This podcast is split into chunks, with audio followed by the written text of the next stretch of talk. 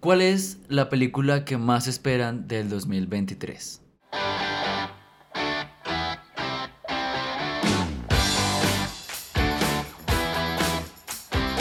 Hazlo. Para mí, innegablemente, lo que me llama más la atención, lo que creo que va a ser una obra de arte, un nuevo clásico traído de Greta Gerwig, Barbie.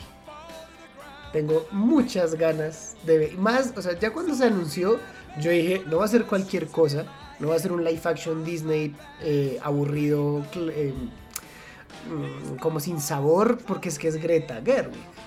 Yo tenía confianza y sacaron el tráiler y aún más confianza me dio, porque el tráiler ya de por sí es, es todo lo que realmente uno tiene que saber acerca de esto. Sabemos quién es Barbie, sabemos cómo funciona el juguete, pero la película quiere profundizar en el impacto que tiene este juguete en toda una generación de chicas que tuvieron o querían tener una Barbie. Ok, muy bien. Mafe. yo sí me voy un poco más por el lado de superhéroes, que si bien ahorita es un género que está en crisis, yo le sigo teniendo fe a un producto que llega este año, que es Guardianes de la Galaxia Volumen 3. uno, pues es el, el, final de al menos lo que hasta ahora sabemos de esta línea de Guardianes, de esta formación que nos mostraron, que obviamente pues no son los originales del cómics, pero es esta formación la que crearon, que desde un inicio a mí me gustó, con la música me tuvieron, me encantaron pero ah, espero aquí que hagan un cierre, un cierre sano, un cierre lindo y que vuelvan a dignificar un poco la película del superhéroe. Entonces es lo que yo estoy esperando para este 2023 con Guardianes. Y pues que James Gunn se luzca en su último proyecto, Marvel. En mi caso, mi película más esperada de este año tiene que ver con eh, un videojuego. Yo no soy mucho de videojuegos, pero eh, mi película que más espero este año es la película de Mario Bros. Sí, señor. Sí, señor. Creo que todos vimos ese tráiler con la cancioncita, con la propaganda y dijimos, si toda la película es así, esto va a me ser tienen, esto es cine. Ajá. Astro me explicaba algo que me gustaría que volviéramos a traer aquí a la mesa y es la palabra lore. ¿Qué uh, significa lore? Tremenda discusión que se generó en torno a eso. Sí, sí, sí, no, pues eh, creo que la, finalmente el consenso al que llegamos es que el lore es casi que la historia detrás de la historia. Entonces, en un videojuego, por ejemplo, la jugabilidad de Mario se trata de saltar, es un juego de plataformas. Eh, por lo menos el clásico. Por lo menos el clásico, luego está el Galaxy, eh, el Mario Kart, toda esa cosa. Pero la, jugabilidad como tal, eh, no, pues es, es que es un juego de plataformas. Ahora, Detrás de eso está que está el reino champiñón, que está el donde vive Bowser, que está el castillo de los fantasmas, todas esas los cosas. reinos. Exacto. Todo eso no se relaciona directamente con lo que tú estás jugando. O sea, el juego de plataforma se podría desarrollar perfectamente en cualquier escenario, pero a través de conversaciones que dicen algunos personajes por ahí repartidos en el mundo, tú entiendes cuál es realmente la historia que tiene este mundo. Toda esa historia es el lore. Al buscarlo en Google además encontramos una definición que dice... La palabra inglesa lore significa cuerpo de tradiciones y conocimiento de un tema o perteneciente a un grupo concreto, típicamente transmitido de persona a persona a través de la palabra hablada. Obviamente ese término Eso no... Eso sonó muy estrato 6 de tu parte. no se aplica directamente a los videojuegos esa palabra como tal, ¿sí? Pues existe afuera. Pero cuando hablamos de nuestro medio, del cine, de los videojuegos, pues el lore es eso que yo les acabo de explicar. Fuera, pues miren, la palabra folclore tiene la palabra lore al final por una razón. Es lo único que les voy a decir. Para que entendamos realmente cuál es el significado. aquí en dónde está el lore, yo, yo, yo escuchaba solamente folclore y yo. Pero se escribe folclore. Se escribe, folclore. se escribe folclore. Eso es lo que me emociona, que a mí, pues, yo, a mí me gusta mucho más o sea, yo crecí más con los juegos de Nintendo, con, con el juego de Mario Bros, Mario Kart me gusta mucho, Mario Galaxy, Mario Super Striker, eh, em, Smash Bros también. Smash Bros. Entonces me gusta eh, lo que veo en el tráiler, la animación. Espero que nos cuenten un poco más de la historia que está en el fondo, haciendo el lado la historia de 1993 de John Leguizamo en live action y la serie que había en los 90 porque pues de Mario sí hay una historia construida de por qué Bowser es así, por qué Donkey Kong es así, bueno tal celebrando 40 años desde el lanzamiento del primer videojuego de Mario Bros. este año. Entonces, esa es mi película que más me emociona. Esto y mucho más hoy en Charlas de Película. Charlas de Película, un podcast de Escuela Cinéfila. Bienvenidos de vuelta a un capítulo más de Charlas de Película. Hoy vamos a estar hablando sobre este año 2023. Ya estamos eh, a finales de febrero. Ya hemos visto una que otra película y aquí cabe aclarar algo que nos generó curiosidad ahorita a Asdru y Mafe. Y es que, Más bien conflicto, Sí, sí, como sí. mucho conflicto. no, pero, pero en general es algo que se puede generar confusión. Por ejemplo, The Fablemans. Eh, por ejemplo, Triangles of Sadness. Ujú. The Banshees of Inisherin. Decision to Live. Son películas que nos llegan Tarde. a tarde, como en enero, febrero. Tarde. The Whale, por ejemplo, películas que normalmente son las que están en temporada de premios. Sí. Que nos llegan muy tarde porque se estrenaron en festivales. Los festivales son más o menos en septiembre o en noviembre. Entonces nos llegan, nos llegan tarde esas películas, pero son del 2022. Por eso, la mayoría de películas que compiten en la ceremonia de la Academia, en los premios Oscar, que va a ser un capítulo que va a venir más adelante, son películas del 2022. Eso también explica por qué cuando hicimos la dinámica de los tortillazos yo me lograba confundir. Ay, sí, ay, sí, ay, sí. Ahora- Perdió, punto, perdió. Para mí, ¿cuándo comienza realmente el año cinematográfico? De febrero a diciembre. O sea, no son 12 meses, sino son 11 meses. Ujú. Sí, relativamente sí. Hace poquito tuvimos una premiere, eh, gracias a Sony Pictures, eh, eh, Dance with Somebody, la historia de Winnie I Houston. wanna dance with somebody. Y es una película que también estrenó en 2022 y hasta ahorita la podemos ver y que ustedes van a poder ver en febrero. Adri y yo también estuvimos en una película que se llama, Empire of Light o El Imperio de la Luz. que está nominada a Mejor Fotografía y sale en 2022 y la vimos en 2023 y así muchas historias. Pero ¿cuánto es Mania? Es así. Es así, así es es este 2023. La mayoría, por ejemplo, las películas que ustedes ven en streaming son de ese mismo año. Ah, sí. Sí. Sí, es que eso sí de Son una vez producto está ahí. original. La sacan para todo el mundo. Exacto. Estamos hoy aquí con Asdru. ¿Cómo va todo? Eh, no, pues eh, estábamos revisando la lista de las películas que van a salir y fue difícil escoger una cantidad limitada porque hay muchas cosas a las que tengo ganas de ver eh, en este año, en especial en la sala de cine, creo que siempre hace falta eso, Sí. verlas en el cine, en el cine. Eh, verlas tarde no es tan chévere. Yo tuve que ver Top Gun Maverick, pero no la vi en cine, entonces fue como, mm, ahí falta ese feeling de lo que es la experiencia como tal. Entonces este año, eh, mi propósito de año nuevo es ver estas películas que espero en la sala de cine. Hablando de eso que dice Asdru, si ustedes están aquí en, el, en nuestro país, en Colombia, ustedes pueden disfrutar de un beneficio que tiene Cine Colombia, en el cual ustedes pueden ir a ver las películas nominadas a los Oscar como Top Gun Maverick y repetir la experiencia en cine para poder prepararse lo mejor para la academia. Ah, sí, Cine Colombia hace esto del pasaporte, Es ¿no? como Golden Ticket. Ajá. Entonces puedes ver Everything Everywhere All at Once, puedes ver The Whale, puedes ver Tar, puedes ver Top Gun, puedes ver Avatar. Todas las películas que estén nominadas a los premios Oscar las puedes ver. Y si completas tu pasaporte, ah, te puedes hacer eh, partícipe de un concurso que van a hacer. Mafe, ¿cómo estás? Ah, bien, ya después de la confusión que teníamos y que ya se pudo solucionar, entonces ya entiendo un poquito más de contexto. Creo, no sé, la sensación que yo tenía es que no había tantas películas para el 2023. Luego, en la búsqueda para este capítulo fue como de rayos, Son hay mucho por ver, hay mucho por ver, mucho contenido que incluso pues todavía no sabemos porque aunque hay muchas películas que están oficializadas para este año, puede que lleguen, puede que no. Y hay otras, muchas más, que pueden estar en rodaje, producción, postproducción y que todavía no sabemos que van a llegar. Entonces, dentro de eso, me genera mucha ilusión el ver qué contenido se puede dar, como por qué líneas va a predominar este año el cine, si va a ser un cine más de tipo de acción, un cine más de tipo de amor. Sabemos que siempre hay películas generales de todo, siempre va a haber películas de miedo, siempre va a haber películas de, de romance, películas de comedia, pero creo yo que por lo general el año tiene una tendencia a. Entonces me gustaría ver este año a qué tiene tendencia. Yo no sé. Viene frase célebre de escuela cinéfila y es- Discrepo. Yo discrepo. A mí me parece interesante porque, por ejemplo, uno nunca en el radar tiene Everything Everywhere All at Once. O sea, creo que nadie en 2022 dijo, uff, esa película es la que yo quiero ver y miren lo que fue el boom, ¿no? Exactamente. Y normalmente uno lo que hace es mirar la cartelera y decir, ah, mira, está esta de superhéroes, está esta ahí mi director favorito, está esta de terror, ah, está la quinta parte de una saga, está la décima parte y uno dice, esta va a ser buena. Pero al final, eso es lo lindo de- del cine, que uno a medida que va avanzando el año, alguien va hablando de esa película y uno la ve y dice, oye, si es buena, ah, mira, es que ganó 15 minutos de aplausos en Cannes y así sucesivamente. Entonces, así Sí. es como se va formando realmente el año, cuando va cogiendo como lo que diría Mafe, esa, esa personalidad. Pero no creo que los años estén determinados porque hoy por hoy hay muchísimo, pero muchísimo contenido que ver.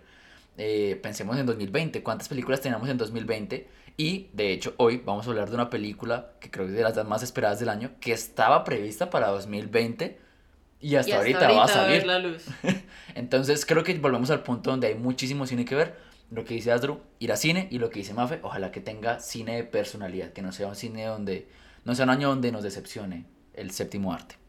Y hoy, eh, como lo pudieron ver, hoy tenemos un capítulo bonus, un capítulo especial, donde eh, vamos a estar con un invitado, pero un invitado sensacional. invitado. Sensacional. Damos bienvenida aquí a eh, charlas de película a Nico Vargas. Hola ¡Eso. Nico!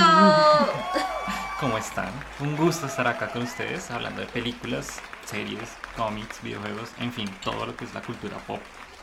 Me encanta. Es que aquí hablamos de todo, ¿no? O sea, se llama charlas de película, pero conectamos de unas formas que... Pero nosotros somos Ni nos variados. esperamos, Hasta sí, sí, Taylor sí. Swift no, no se filtra Sí, acá, no se exacto, sí. pasa. Este- Es que ya es arte. Ya todo está en conjunto. El, septi- el- este es el séptimo arte, o sea, es la mezcla de muchos tipos de, de técnicas, de métodos, de arte en una sola. Entonces, creo que eso es lo que lo hace tan completo y tan interesante para nosotros. Creo que antes de entrar en tema, ah, bueno, para conocer un poco más a Nico Vargas, vamos a decirle Nico. Estoy evitando no, no salir con el tren de TikTok. Pero entonces, ¿Cuál? El Nico, Nico, Nico. Es que es bueno, ya, es inevitable. es inevitable. Listo, ya lo hice una vez, no lo voy a volver a hacer. Gracias. Ah, bueno, para conocerte un poquito más, pues vamos a hacerte preguntas cinéfilas varias de respuesta directa.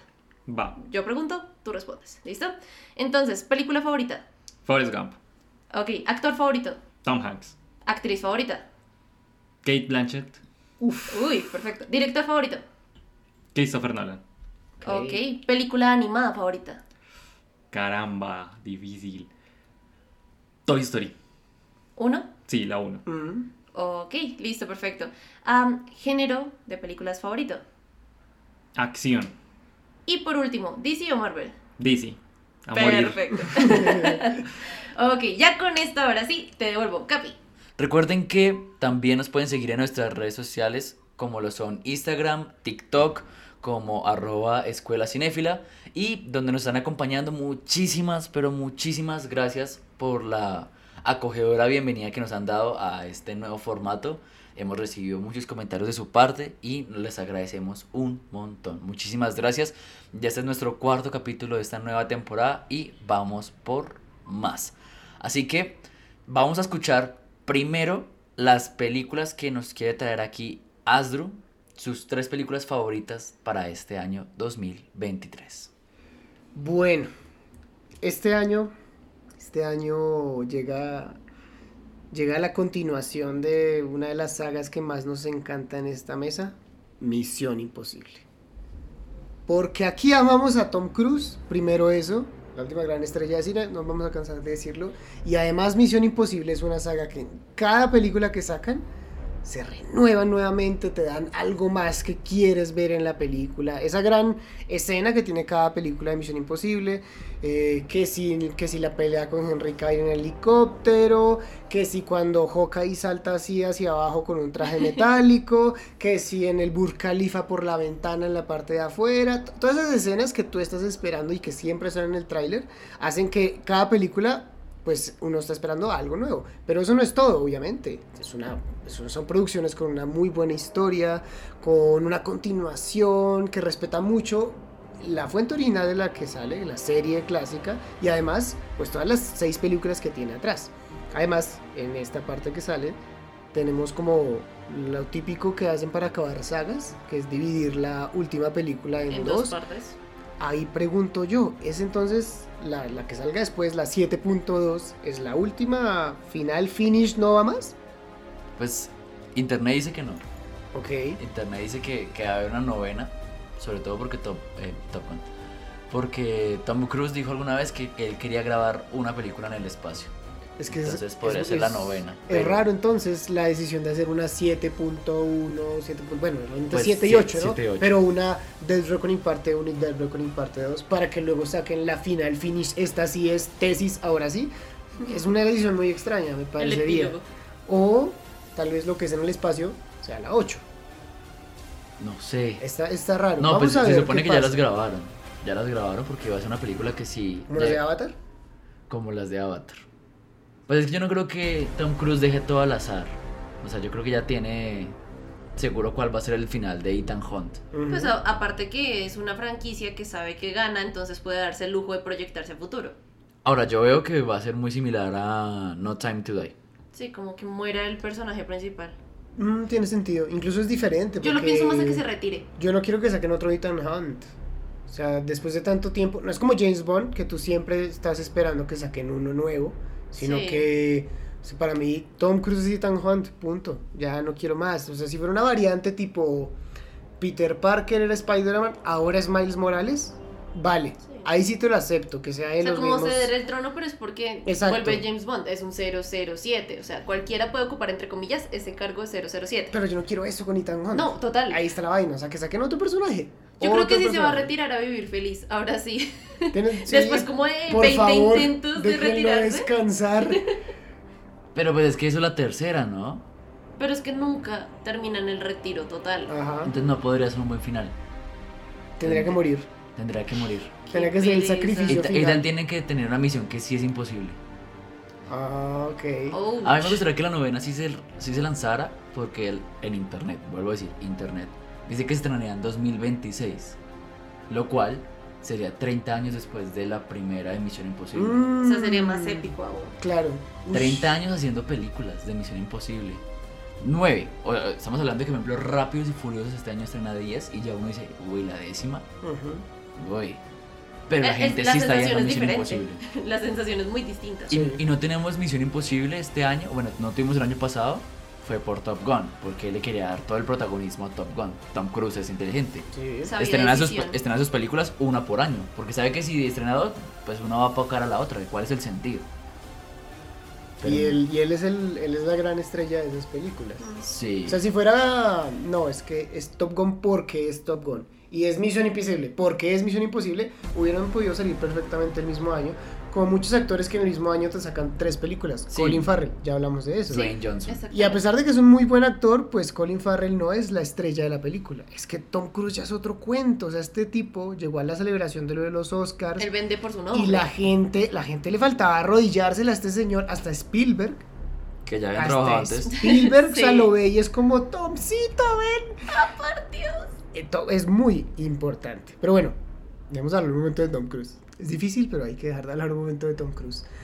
Viene Hayley Atwell para Misión Imposible 7. A mí me parece una... una o sea, me, me gusta que la agreguen. Creo que la saga Misión Imposible tiene unas actrices bastante interesantes. Tenemos a Rebecca Ferguson. Sí. Tenemos a Michelle Monaghan, ¿cierto? La, la, la, es- la esposa de Tom. Cruise. Eh, es- eso está, está bien, está bien. Y Ahí está sí, eh, Lia Sidux también. En la Lea 4. Seydoux. De hecho, también la, la, la compañera de Tom en, de Tom de Ethan, en el equipo en la 4, también es muy buena. La morenita. Sí, pero no me acuerdo el nombre. Ah. No me acuerdo el nombre. La de la pata de conejo es esa parte. Sí, sí, sí. A, mí- se confunden un poco las y, partes, pero sí. y, y, por ejemplo, mira, está Jenny Renner, está Simon Peck, sí, sí. Muy bien. Muy está, bien. estuvo Henry Cavill en la última, estuvo Philip, Philip de las mejores Philip. Seymour Hoffman es el malo de la, de la, de la 3. Ujú. Ujú. Eso, Eh, eso de los villanos también es interesante. Estuvo Alec Baldwin también durante mucho tiempo. Siendo como Ah, era el de- secretario. Bueno, no, él era un agente de la CIA que luego se mete el secretario. Pero en fin, no vamos a hablar tampoco tanto de la trama. Pero Y, sí. y tenemos a un bombón británico que es Vanessa Kirby. y obviamente al lado, bombón. y al lado de mi bombón sueco que es Rebecca Ferguson. Ajá, ajá. No, bien, muy bien. Eh, creo que, yo no sé, por los trailers me da la impresión de que Hayley Atwell no va a ser damisela en peligro, pero tampoco va a ser tipo Rebeca, que es la otra matona, ¿no? Es no que- sé, la veo ahí en es un, que- es que un intermedio extraño. Ahí es donde quiero llegar. El trailer no te dice nada. Eso me encantó. Ah. O sea, lo- los estrenaron así como de, "Oh, aquí está el tráiler. Y la gente lo empezó a postear, pero es que el tráiler no te dice nada. Sí, sí. Comentario también. de- Acción, acción, más acción, Exacto, más acción, exacto. acción, acción. explosiones, van a explosiones, es lo que la gente quiere. Y por Sí. a Tom Cruise, ya. ¿Qué Eso es lo a que necesita un trailer. Y, y bueno, ya sabemos cuál va a ser la escena inicial, ¿no? Que es, es, es- es un tren andando y Tom Cruise va en una moto encima del tren y el tren se cae y Tom Cruise salta Sí. y sale en un paracaídas. o sea, Ujú. Es que es brillante ese hombre. es- esa- la grabación de esa escena, no sé si vieron, pues, o bueno, Tom Cruise está loquísimo. Primero eso. Sí. Ese señor está muy loco y hace sus propias escenas de acción. Entonces, cuando ven a Tom Cruise saltando en la moto y luego en el paracaídas, pues ese es, ese es el actor, no es un doble, es, es él como tal. Entonces, claro, tienen esas grabaciones detrás de cámaras en las que graban esta escena cinco veces. Y cinco veces Tom Cruise hace la acrobacia y está la gente así en, la- en el estudio mirando así la grabación. Todos está- agarrados viendo eh, a su estrella Está, que está el director pensando, Dios mío, hoy sí lo maté. El dinero, hoy el sí lo dinero. maté. Y salta y lo coge y todos dicen como, oh, por Dios, le hizo. Bueno, ahora la siguiente, vuelve a saltar, uff, sigue. Y así hizo cinco veces. Ese es otro gran toque que tiene la saga Misión Imposible, gracias a Tom Cruise. O sea, es que y, es y- inevitable decirlo, es, es la gran estrella. Sí. y te lo voy a Muy decir, nolanesco. sí, Totalmente cierto. to- siempre que sale Misión Imposible es de las top 5 películas más taquilleras de ese año. Siempre, o sea, es una de las sagas más taquilleras. Top Gun fue la segunda del año pasado. Sin, sin tanto bombo como tiene Misión Imposible, sin tanto fanaticada como tiene Misión Imposible. No, y no tiene seis Casi, películas y que atrás. casi nadie la desbanja. Es una secuela que llega después de muchísimos años. Exacto, de 36 años de hecho. Dios. Esta sale después, o sea, la última que tuvimos fue en el 2018, o sea, hace 5 años. Y se ha estado esperando y aparte tiene como todo este drama del coronavirus y demás. Apuesto, aquí empezando a hacer apuestas. Creo que esta va a ser, de las, de- por lo que veo, la película más taquillera del año. La más, top 1. Top 1 porque este año no tenemos Avatar. Vale. Este año no tenemos Avatar. Y, y Marvel este año creo que no está para tener No. un hit. No, no, no. no. No, taquilla. no, no, no hay ningún Avengers, no hay nada. Puede, podría, de No. Flash. Uy. Sí, no, yo considero que mm, es si Marvel no da el batacazo de, de poner una película como top taquilla a nivel mundial, puede ser Misión Imposible por lo que viene haciendo, que es algo muy importante, 20 años teniendo películas top y cada vez más top y más taquilla. Y hay una ahí que está flotando entre si existe o no existe, qué va a pasar con ella y es de Flash. Si lo hace muy bien, puede ser un boom. Es que sí, yo creo que con eso de las de DC pasa que yo creo que es más fácil que un fan de Marvel vaya a ver películas de DC a que un fan de DC vaya a ver películas de Marvel. Porque sí, son aquí, más coco duro. no, lo- los, los tres eh, miembros constantes de esta mesa somos fans de Marvel, más que de DC, que creería yo, ¿cierto? Sí.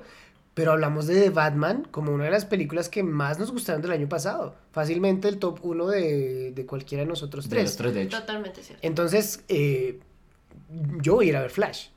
Claramente, el tráiler se ve muy bien. Y eso ya son puntos a favor para DC en cuanto a, en cuanto a. Bueno, pero no estamos yendo para DC, todavía no. O sea, todavía no, todavía no. Estamos en, en, en Misión Imposible. en Misión Bueno, Imposible, sí. Misión De Imposible. momento esa es la apuesta de Capi, que Y- va a ser la más taquillera del año. y Tom Cruise a final de año va a decir, Show me the money. That's it, brother, but you got to yell that shit. Show me the money. I need to feel you, Jerry. Show me the money. Jerry, you better yell. Show me the money. Y totalmente contrario a películas que uno sabe que van a ser taquilleras, pues, hablar una película que yo creo que no va a tener tanto impacto, pero yo la estoy esperando muchísimo. Tanto así que, como se podrán dar cuenta, la espero un poco más que Misión Imposible. Y es la tercera película de uno de los directores más prometedores que tenemos en la actualidad, Ari Aster. Ari Aster, el maestro del terror psicológico moderno que se salió de la típica fórmula de los screamers, de, Del sla- salto y el grito. Sí, del slasher que no está muerto, pero yo siento que no es el género que más me entusiasma y seguramente es uno de los que menos me emociona. Pero Ari Aster saca, saca Hereditary, que es una película medio extraña. Tiene, ahora sí hablando de lore, tiene mucho lore detrás que uno no entiende a menos a que se ponga a investigar de que no, que es que en tal toma sale una página de tal libro y menciona tal cosa, ahí tú entiendes esta otra cosa. Eso es muy detrás, lo que uno sabe de Hereditary es que hay posesiones, muertos y gente flotando. Ya. Luego saca la obra maestra, que es Midsommar. Increíble, una obra de Brillante. terror en el día, con mucha luz, pero que igual es aterradora. Incluso las escenas de noche son las más tranquilas. Sí. Y obviamente, pues, con Flores Pugh en pantalla, yo estoy doblemente encantado ahí. Este año nos trae, Capi, a tu actor favorito, Joaquín Phoenix, en is Afraid. Qué ganas de ver esta película, por lo que uno más o menos entiende de lo que va a tratar. Eh, eh, no entiende nada, pero igual lo que uno Muy alcanza- lo que sí, muy Ari Aster. Lo que uno como que araña, dice, ah, esto va a estar buenísimo. Tenemos como que el mismo personaje durante muchas épocas en una línea de tiempo muy grande, tiene sus traumas, tiene mami issues al parecer, y además, comentario aparte, esto es algo que me descubrí hace poco. Resulta que la película tiene una estrategia de marketing muy curiosa en torno a algo que se llama MW Industries. ¿Y qué es esta vaina? No sé. Nadie sabe. Solo Ari Aster y Joaquín Phoenix saben porque nadie más lo sabe. Se lo vamos a saber hasta el final. Pero les voy a explicar, sí, exacto. Les voy a explicar más o menos lo que pasa. En la película, al parecer, va, va a ser muy importante esta empresa que se llama MW o MW Industries. Incluso en el póster de la película está el logo, como si fuera una productora, junto al de A24, por cierto. Y uno dice, ¿pero qué es esta vaina? Resulta que en su página de Instagram, MW Industries, tiene cuatro cuentas que está siguiendo. en- Dos de esas son A24 y Beau is Afraid, evidentemente. Esto la están tratando como si fuera una empresa real. Ustedes entran y ven publicidad. Y en- dentro de la descripción en Instagram tenemos una página que se llama perfectlysafe.co en la que uno se puede registrar para ser embajador MW Industries. No sé para qué es esto, yo igual me registré, seguramente va a haber alguna cosa más publicitaria, sí, no, no sé, contenido exclusivo, ojalá, ojalá no saquen un tráiler nuevo solo a los que nos suscribimos, yo les recomiendo que lo hagan si tienen también tanto como yo ganas de ver esta película. Me parece que, o sea, está genial. Ni Hereditary ni Midsommar tuvieron una campaña así. Entonces creo que demuestra primero la madurez que está teniendo Ari Aster dentro de Hollywood. Ya es más conocido, puede hacer este tipo de cosas que son un poco más ambiciosas.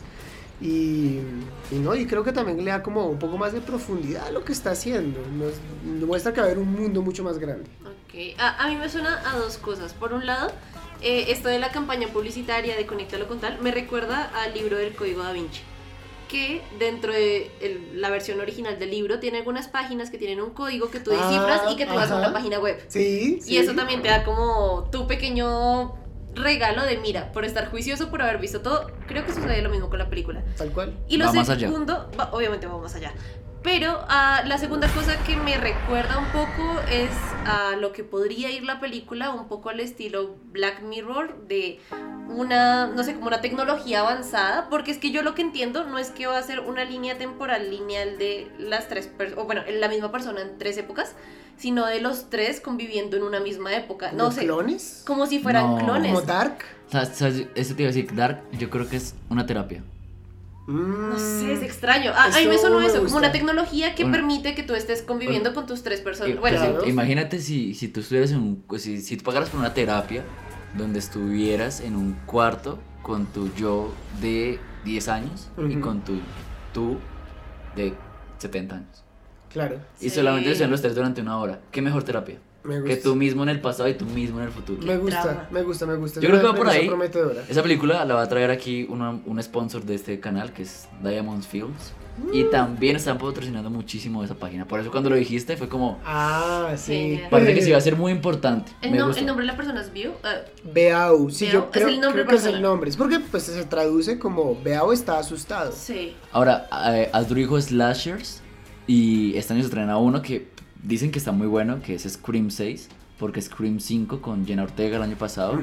Dicen que Subió estuvo muy hype. bueno. De hecho, el año pasado fue un año muy bueno para el terror. Y hablando de publicidad, el póster de Scream 6 es muy original. Es muy bueno. O sea, este tema de lo de el adivina quién, pero con, con Ghostface. si no, Sí, no, sí, no sí. soy gran seguidor de Scream, pero Tampoco. más o menos entiendo. Eh, chévere, chévere, muy original. Ah, antes de pasar a la siguiente, pues un comentario aparte. eh, a mí me encantaría Aster, vuelvo y digo.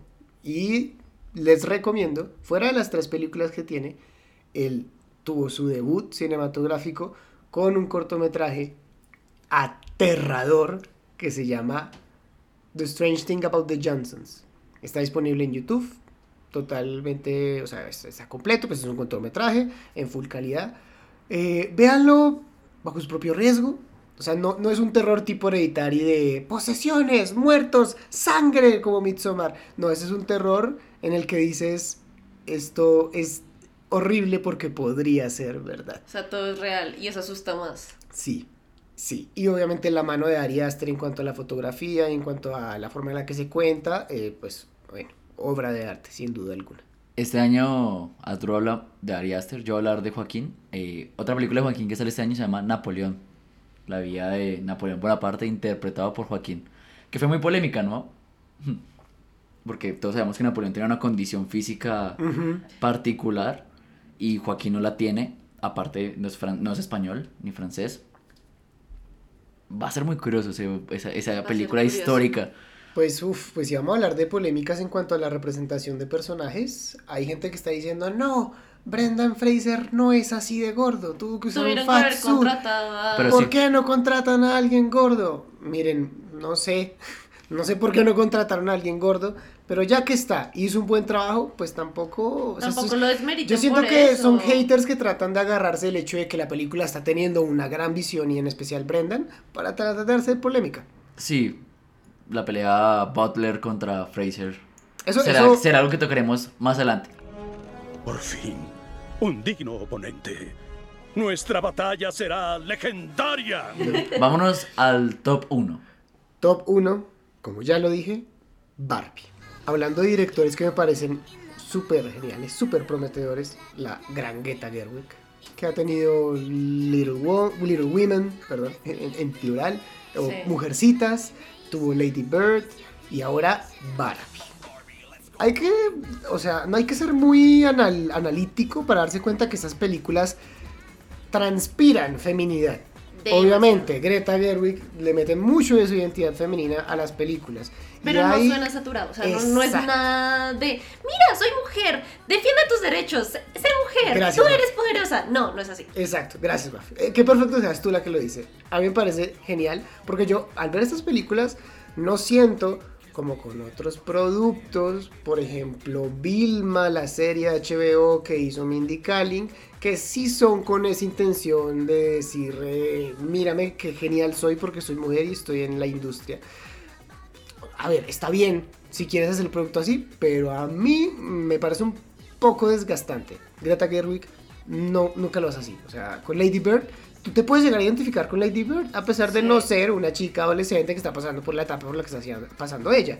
En Mujercitas, uno cómo lo va a armar a estas a estas chicas porque es que son todas son geniales con sus personalidades tan diferentes como son y la forma en la que la película lo retrata además se suma perfectamente con eso. Y ahorita viene Barbie. Y como, como les decía al principio, sacan este tráiler en el que lo primero que nos quieren decir es esta película se trata acerca de lo importante que es Barbie para la cultura de la mujer, para el- todo- Amén. todas estas niñas que estaban acostumbradas a jugar con un bebé y que su Sí. representación dentro del juego era ser madres, Así mamás. es. Tú sirves para ser mamá y para cocinar. A ver, en la época así era. Desgraciadamente eso era lo que les decían las mujeres de esto es lo que puedes hacer. Llega Barbie y te dice, tú puedes ser lo, Lo que, que quieras ser. Qué mejor eslogan. ¿Qué mejor es Póngale mucha atención a lo que les voy a recomendar. Eh, en Netflix hay una, hay una serie de series, una es The Movie That Made Us, las películas que no hicieron, pero hay una que se llama The Toys That Made Us. Ujú. Y hay un capítulo De dedicado a todo lo que Asdru acaba de decir de manera espectacular con Barbie. Lo que tú dices Pero mejor. No, no, no, así Con tal- más presupuesto. No, porque no solamente se trata, porque aquí ya nos acaba de explicar de por qué se crea la Barbie, ¿no? Sí. Eh, la serie te trata, te dice, ¿por qué se crea la Barbie? ¿Cómo eran las primeras Barbies? Y cómo Barbie tuvo que rediseñarse, ¿no? Ujú. Porque, pues, estamos hablando de un muñeco que tiene aproximadamente más de 60 años. Sí. Es increíble la cantidad de cosas que tiene Barbie y el mundo y el lore, la historia detrás que sí hay es de. Barbie. Eso sí es lore. Eso sí es lore. Porque tienes a Ken, porque tienes a tales personajes, pero entonces Barbie, por ejemplo, también tiene un universo cinematográfico increíble. Ajá, sí. Eh, Barbie fue, fue, fue, fue cuadernos, fue películas, es, es- son, Sí. son los muñecos, son un estilo, son- o sea, es- Barbie es un, no solamente es una marca, es una forma de redefinir a la mujer del siglo XXI. Es Sí. una forma de vida. Barbie Fairytopia por siempre. Pues lo que lo que Andrew, el eslogan que uno aquí popularmente se burla, el sé lo que tú quieras hacer, es wow. No, es muy importante. Para, para, para, un, para un género que ni siquiera podía votar y que no podía ir a la universidad, que le dijeran que podía hacer lo que quisiera hacer, Es increíble. Ahora, mejor, nadie mejor para interpretar a Barbie que Margot Que Robbie. Margot Robbie, sí, Así tenía señor. que ser, sí, señores. señor. Margot Robbie yo creo que es esta... mm, Es una actriz que es como lo mejor de los dos mundos, como Hannah Montana. Ella es la rubia, sexy, bellísima, que apareció primero con Scorsese desnudándose frontalmente, con ese estereotipo. pena. Y además, incluso en esa misma película, nos da una gran actuación. Ah, no, yo tengo una antes de esa. Ah, em, All About Time. All Ab- eh, About Time. About About Time. Time. Ah, Y, y mira el estereotipo sí. cuál es. La rubia sexy de la que el protagonista se enamora solo porque está buena. Vamos a decirlo Total. así, es porque está buena. Total. Pero Margot Robbie es una gran actriz, Sí. muy buena actriz. El año pasado, nuestro querido Damien Chazelle sacó una obra de arte que se llama Babylon y Margot Robbie sin duda alguna es de lo mejor de la película. Obviamente los protagonistas, Brad Pitt y Diego Calva, que es ahí como, no quiero decir inclusión porque esa palabra está sucia, pero pues, ajá, es un actor latino brillando en una de las películas más importantes del año pasado, pero es que Margot Robbie se roba el show totalmente. Y además es una actriz en la película, o sea, es como Ella. Es Es una increíble. actriz siendo actriz. es Siendo una actriz siendo actriz. actriz. Y como Barbie, no puedo esperar nada menos. Mm, todo en esa película me, me- me llama. Eh, la directora, la actriz, incluso los actores. Hasta Ryan el Gosling reparto. casi mono. Ryan Gosling, el que hace de Simu Liu, el que hace Sí. de Shang-Chi, eh, el, el de Sex Education. No sé cómo pronunciar tu nombre, amigo. Voy a decir que se llama Nshuti Gadwa. Pero pues eh, el de Sex Education, el amigo, el amigo homosexual de Otis. El mejor amigo del mundo. Y el mejor personaje de la serie. Y para terminar, pues como un dato extra que me parece bonito, Greta Gerwig siempre que está dirigiendo se caracteriza un poquito con la estética de la película. Entonces dirigiendo Little Women se vestía así como un poco gótica por la época. Para Lady Bird tenía una vestimenta un poco más juvenil, con un poco más de colores así variados. Dirigiendo Barbie se viste de rosado, con los iconos rosados, super Barbie. Me fascina.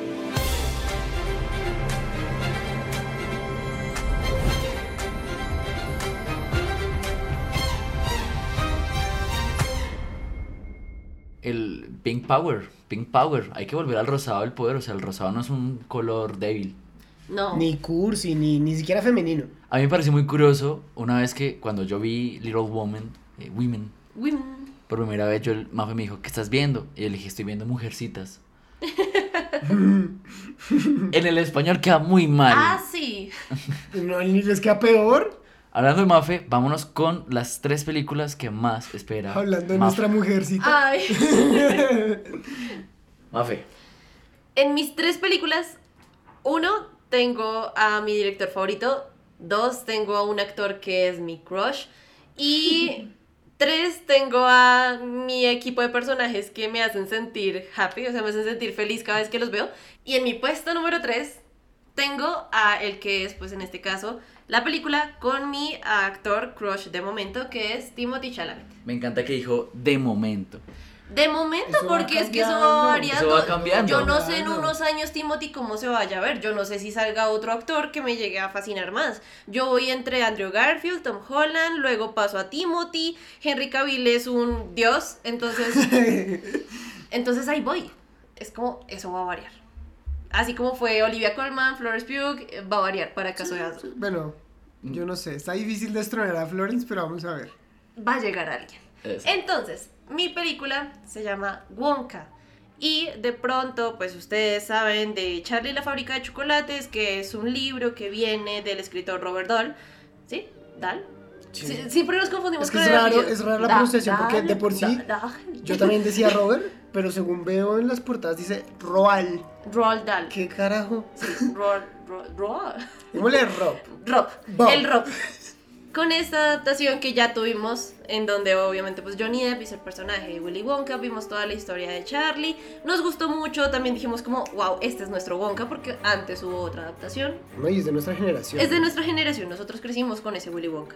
Pero antes de eso hubo otra adaptación que es de 1971, que aquí tenemos otro Wonka distinto con otras tonalidades, que es Jen Wilder. ¿O Jean? Creo que es Jean. Eh, este man, este man era como. Quiero que se imaginen la cara del Capi. De, de frustración. la mano a la cara cuando vio que no sabíamos. Sí, exactamente. Jean, Jean. Ahora va a venir Timothy Chalamet y nos va a presentar un Wonka más joven que pues va a estar en sus inicios, en sus aventuras, como no, no lo presentó Johnny Depp en su momento de cuando fue a la isla y encontró a los Umpalumpas. Aquí vamos a ver a Willy Wonka joven haciendo la misma travesía, pero pues contándonos un poquito más del personaje, cómo es que esta persona tuvo sus rayas, se volvió chocolatero, se volvió tan famoso, tan imponente, tan poderoso. Y pues esclavizó a los Umpalumpas, al César lo que es del César. Ay, no sé. ¿Será que están esclavos? Pues que canten no quiere decir que estén felices. No, pero, pero los, pero los Upalumpas no podían salir de la fábrica. No, ¿tú, tú cuando los viste afuera Cuando, de la fábrica. cuando salen a poner los letreritos, ¿no? Mm. Además- eh, yo, eh, yo siento que yo siento que ese es un sistema ahí- de esclavitud ahí es porque donde ellos estaban quiero- en su ahí es donde yo isla. quiero llevar la charla y es eh, me parece muy bacano lo que dice Mafe ah, pero en qué universo se va a situar o sea este va a ser ese es, ese es el Wonka joven de Johnny Depp o es el Wonka joven de cómo se llama Yo no creo que haya mucha diferencia. ¿De Jean De Gruden? Jean. porque no hay un libro o sea eh, primero es Charlie y la, Y la fábrica, fábrica de chocolates O sea, y la se segunda es Charlie. Charlie y el ascensor de cristal, Sí, no hay un libro de Wonka Pero eso es mejor, precisamente por lo que tú dices, no, no tienes que decir, no, es que este es el de Johnny Depp, porque en esa película nos dijeron que esto, y en el libro dicen es que esto, pero la de Jean se basa más en el libro, No. Creo que no va a haber ese Aquí es problema. una versión libre de lo que quieran narrar. Y yo creo que puede que entonces se metan con un tono más real y crudo de la historia. Aunque sí sigue siendo fantasioso, Ujú. yo creo que este Willy Wonka nos va a plantear como ese dilema moral de por qué los Umpalumpas, por qué los Umpalumpas salen de su lugar, de donde están, de donde crecieron, vivieron y nacieron como una cultura indígena, porque realmente son una cultura indígena, y van a ser tomados y llevados a una fábrica. Puede que sí. Como también puede que se hacen en la historia. ¿Se acuerdan que en la película 2005 Sí, Johnny Depp, que interpretaba a Willy Wonka, tenía un problema con su papá. ¿Se acuerdan cuando él iba al consultorio? El papá era odontólogo y veía todos los tips del papá y seguramente hay una lucha entre los dos. Pueden que traten también que también profundicen en como de eso. que profundizaron todo lo que llevó a Willy Wonka a salirse de su casa, a buscar el chocolate, capturar a los Umpalumpas, Capturar. bueno, o llevárselos Como amablemente. Pokémones. Pero es que no es capturar, o sea, porque en la película lo que dice, lo que dice Nico, eh, él les propone un trato. Ahora, a- eso creo que lo del papá, sí, no estoy mal. O sea, aquí pido disculpas por la gente que ya leyó el libro y si estoy mal, pues pido disculpas. Creo que lo del papá es inventado. Es inventado. Ahora, que aparezca el magnífico Christopher Lee es increíble. Y hace poquito hablábamos con Asdru de. Christopher Lee. No, es este, este señor es una leyenda. El que vivió hizo de todo. Eh, ha hecho de todo. Este tipo, búsquenlo en. bu- busquen, busquen en, en internet como el, un, un meme que se puede poner son mucho. No sé si decirle meme. Una imagen que hablaban como de no, Christopher Lee. El tipo eh, básicamente estuvo en la Segunda Guerra Mundial, era espía británico y uno como, ok. Eh, no, y además el tipo era amigo muy cercano de mm, el que escribió a James Bond, sí, eh, se basó en él.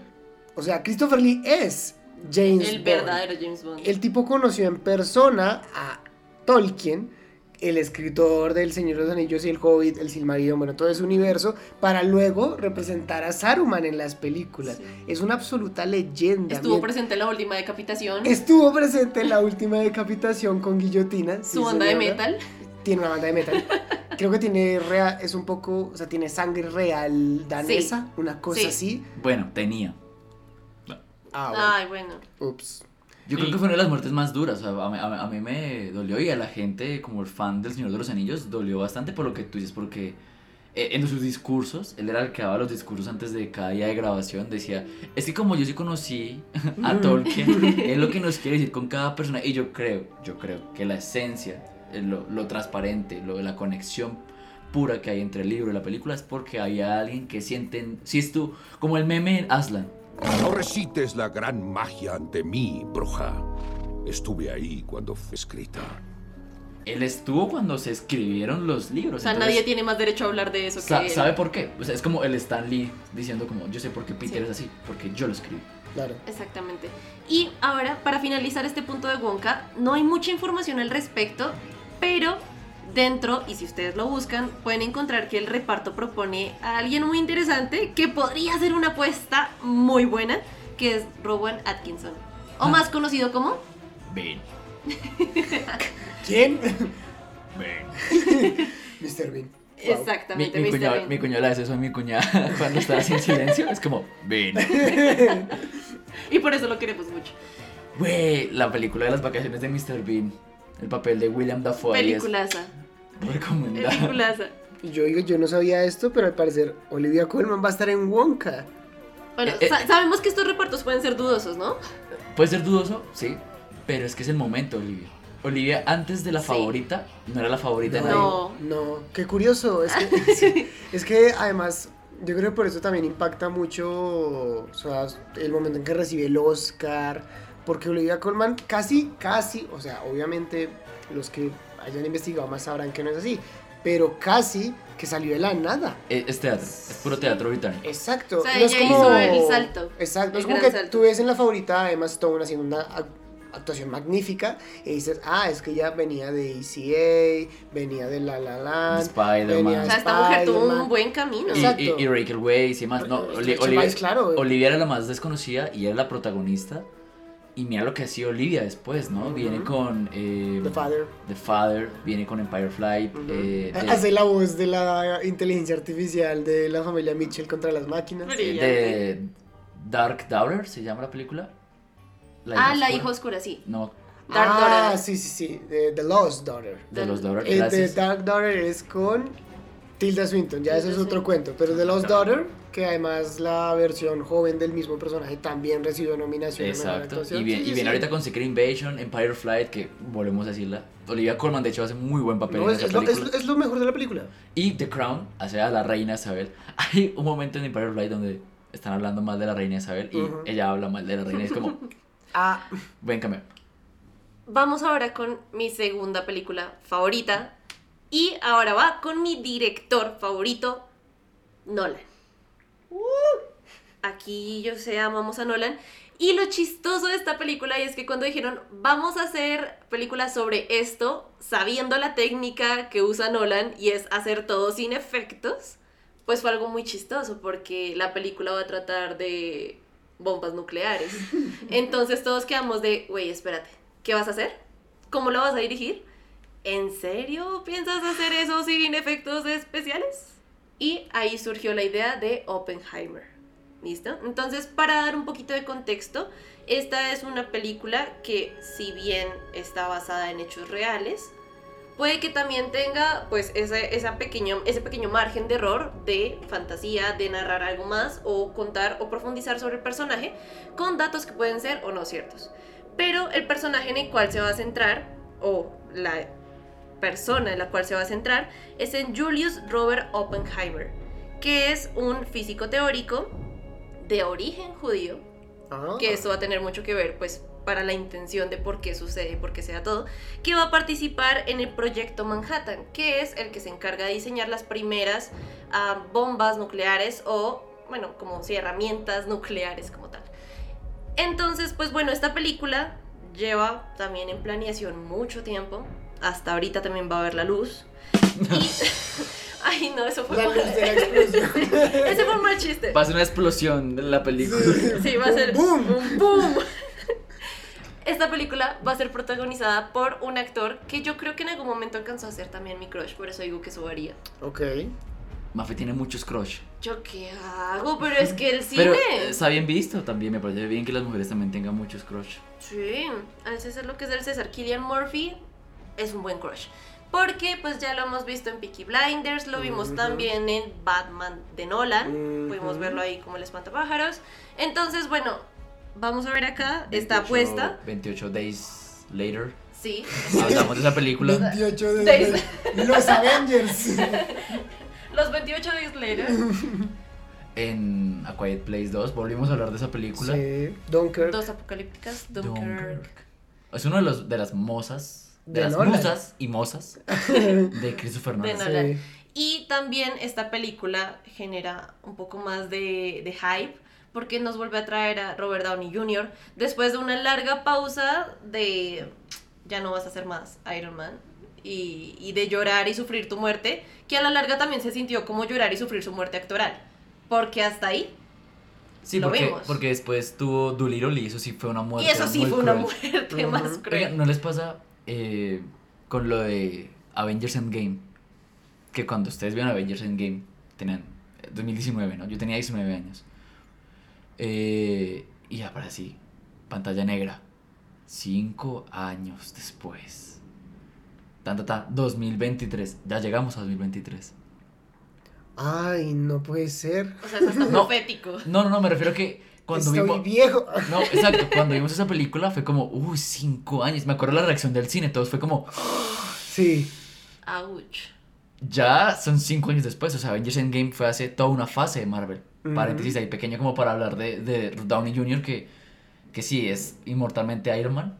Y que lo quieren volver a traer como Iron Man a Marvel, No, maldita por sea. favor, No, no. hagan eso, no se tiren la película, pero Oppenheimer yo creo que es una gran apuesta que uno pues va a plantear otra vez como este dilema o película de Segunda Guerra Mundial de quién es el bueno, quién es el malo, por qué suceden las cosas. Yo creo que más que película de Segunda Guerra es volver a el tema de Nolan de meterse en la ciencia, como fue em, esta película Interestelar, Interestelar. y explicar más allá, o sea, el aspecto interno de cómo se llevan las cosas para después, cómo es que afectan la realidad de la sociedad, ¿no? Bueno, digamos, Interestelar es en el futuro, Oppenheimer viene al pasado, ¿no? Sí. Entonces, ¿cómo creó, cómo pasó que Oppenheimer creó eso? ¿Y cómo afectó el mundo? M- más que Interestelar, yo diría Inception. Inception, eso te iba a decir, porque Inception es la ciencia de- detrás de los sueños, ¿no? De, O sea, ¿Cómo? puede que sea, parezca un poco más surreal, pero a la larga sí. Pues mira, mira, mira, mira que Oppenheimer y el origen pueden tener como dos cosas similares por lo que dice Nico, ¿no? De la, eh, el hombre descubre cosas, pero ¿quién le dice que tiene derecho a utilizarlas, ¿no? Eh, la, pues, Oppenheim- Oppenheimer nos va a llevar a una persona que no sabemos, yo no sé, o sea, soy un ignorante de la historia de él, eh, si realmente vio lo que iba a provocar su invento. Sí, no, desde el principio de las cosas no son buenas o malas, es cuestión del hombre, el uso que les da. Porque Einstein estaba detrás también de ese invento y él Sí. se negaba a que fuera utilizado con esos fines, pero al final él es, sí vio la utilizado, proyección. es utilizado con esos fines. Entonces, volvemos al punto. Si tú tienes la posibilidad de eh, in- incuirte, Inmiscuirte. inmiscuirte en los sueños de alguien, ¿lo harías? Sí, y, y yo creo que aquí algo, y es que como vemos películas por actores, aquí pasa es que vemos la película por el director. Realmente uno llega a la película por el director. Aunque haya actores que son muy buenos y que son, y sabemos, dan la talla. Antes de que nos vayamos a la primera película de Mafe, eh, Oppenheimer se estrena el 23 de julio de este año. Y se estrena el mismo día que Barbie. Ese, ese es como Eso sí cuando, va a ser una bomba. Es como cuando vas al. McDonald's y tenías que coger entre los dos juguetes. Sí. Yo voy a escoger a Barbie, obviamente. Ustedes no... Yo digo que puede ser una doble función. Esto te iba a decir, ¿ustedes ¿El no van día? a un día dos películas? ¿No han hecho ese. No, ese no. riesgo? Yo no lo he hecho. Yo lo hice, yo lo hice el miércoles. Ah. Yo fui, yo fui a Empire of Light, la premier, por la mañana y por la noche tenía premier de Quantum Mania. Y otras Mm, dos veces también hicimos de ir al cine dos veces. Otra vez también fue con Tenet y Wonder Woman 1984. Uy, Y la primera vez que lo hicimos fue con Bohemian Rhapsody y Los Crímenes de Grindelwald. Uy, No, primero los crímenes de Grindelwald y luego fue Bohemian. ok. Sí. Ok. De- importa muchísimo cuál película viene primero que la otra. Y sí, porque, no sé, imagínense ahorita, eh, hacemos una función doble, te metes a Avatar y después a Top Gun. No, ya después No, no. Dios mío. No, no, no, no, son mucho niveles. Ah, Necesito por eso. descansar, sí. Ahora, hay una persona eh, que vio, por ejemplo, tiene el récord de No Way Home. La vio como 125 veces. Mi amigo, mis respetos, a mí me encanta No Way Home, es mi película favorita. Y me, me, me doy puños con el que venga y me diga que no, que no es buena. No es buena. Pero siento, Duro, sí, duro. no. Ven una película de Christopher Nolan. Yo le decía a Mafe el otro día, cuando vimos The Fablemans, yo le decía, la- la- las películas son como un buen plato de comida. Uno no se va y se levanta como, estuvo muy rico, ¿no? Muchísimas gracias. Y ya. Si es un buen plato, te quedas con el sabor en la boca y quedas Sí. como, y lo quedas procesando porque Mafe me dijo, amor, ¿te pareció una buena película? Y yo, no lo sé. Déjame, déjame lo proceso. Pero quiero No. comentar algo. Dale. Yo la vi. Ustedes la vieron en pareja. Sí. Sí. yo la vi con mi papá, En pareja. con él. Pues Solo los igual dos. es en, en cine, pareja. En un dúo. en un dúo. Un dúo de dos. En De grupo. dos, claramente. Y yo digo, para los dos, En dúo. en dúo, De a dos. de a dos, Idiotas. fue una excelente película. Uf. O sea, los dos estaban de acuerdo en el momento. Sí. Así, primera impresión. Sí. Y, Y ahora, que ya la, ahora que ya la masticó, ya la procesa Chan Chan. Para los dos, En par. en par En y en dúo. dúo, De a dos. de a dos, fue una excelente película. Vale. Bien. Vale. Porque algo que nos pasó en la película es que nos reflejamos en la película. Bueno, sí es. O sea que tu mamá le monta los cachos a tu papá. No, no, porque mi mamá no estaba. Estaba con tu tío. Con el mejor amigo de mi mamá. No, ¡No! no, no, no. No, no, me re- Turbio. Doña Diana. no, no, no por eso, sino porque la relación papá-hijo estaba reflejada en la película. papá Bueno, aquí es donde es Ya. necesario ¿Y en dónde- insertar algo y es ¿qué carrera estudias tú? Ambos somos ingenieros, ¿no? Exactamente. Ah, Entonces, ok. Claro. tú, tú te... Y de hecho, yo, yo, Claro. sí, yo sí me acordé de ti cuando estaba viendo la película en un momento. Yo como, ay, esto es algo que es igualito a ti. Ok. Y, y es muy curioso porque no nos pasó solo a nosotros en el cine. Había mucha gente, mucho niño, no entiendo por qué había tanto niño en una película. Es Spielberg. Un poco, ¿sí? Y, Pero- y muchos adultos salimos contentos. O sea, muchos eh, gente mayor, mi papá, otras señoras que estaban ahí, señores de edad, decían, hey, es una linda representación de lo que es una realidad familiar. De lo que enfrentan muchos muchachos a nuestra edad y lo que enfrentan muchos papás a su edad y con, Ujú. con sus vidas, digamos, ya hechas. Mm. Yo creo que hablemos de, pap- de papás. O sea, por ejemplo, el papá de Fableman es muy bueno. Un papá que, te, que admires. Eh, la familia Mitchell contra las máquinas. El que papá, tú. Bueno, a la larga, el de Nemo. Ah, es Marlene, sí. Hay un papá muy. A mí me gusta la relación de papá y es John Doe. Eh, Ah. La relación de John Doe y, Y- y, y, y Star-Lord es Sí. muy linda. Y ahí es donde, donde entra mi película favorita con lo- el que es el grupo de personas que me hace feliz. Y es Guardianes de la Galaxia. Llegan ellos e inevitablemente yo quiero escuchar esta canción.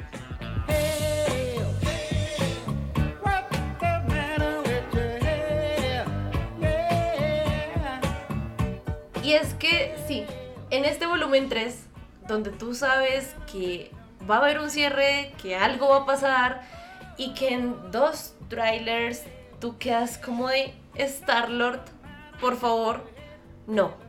Star-Lord, por favor, no. De, de ver la construcción de este personaje que en el volumen 1 es el, ay sí, yo soy el carajo, soy mejor. Volumen 1 que se estrena hace nueve años. O sea, nueve años de los guardianes. ¿Podrías dejar de hacernos sentir viejos? sí. Es que ya estamos viejos. Porque a esa película sí llegamos cuando era, o sea, no fue como Sí, de, la sí, vimos sí. después, ¿no? Y guardianes, perdónenme. O sea, aquí también me voy a los traques, me voy a los puños, me rompo con el que sea, pero Guardianes es top 5, histórico. Guardianes de es mejores arte. películas de superhéroes. Guardianes es arte porque sí Top te cinco. plantea lo que es una aventura, una odisea espacial, Top 10. te mete buena música. Pero como un 6 o 7, o ¿cómo lo pondrías tú? Visita.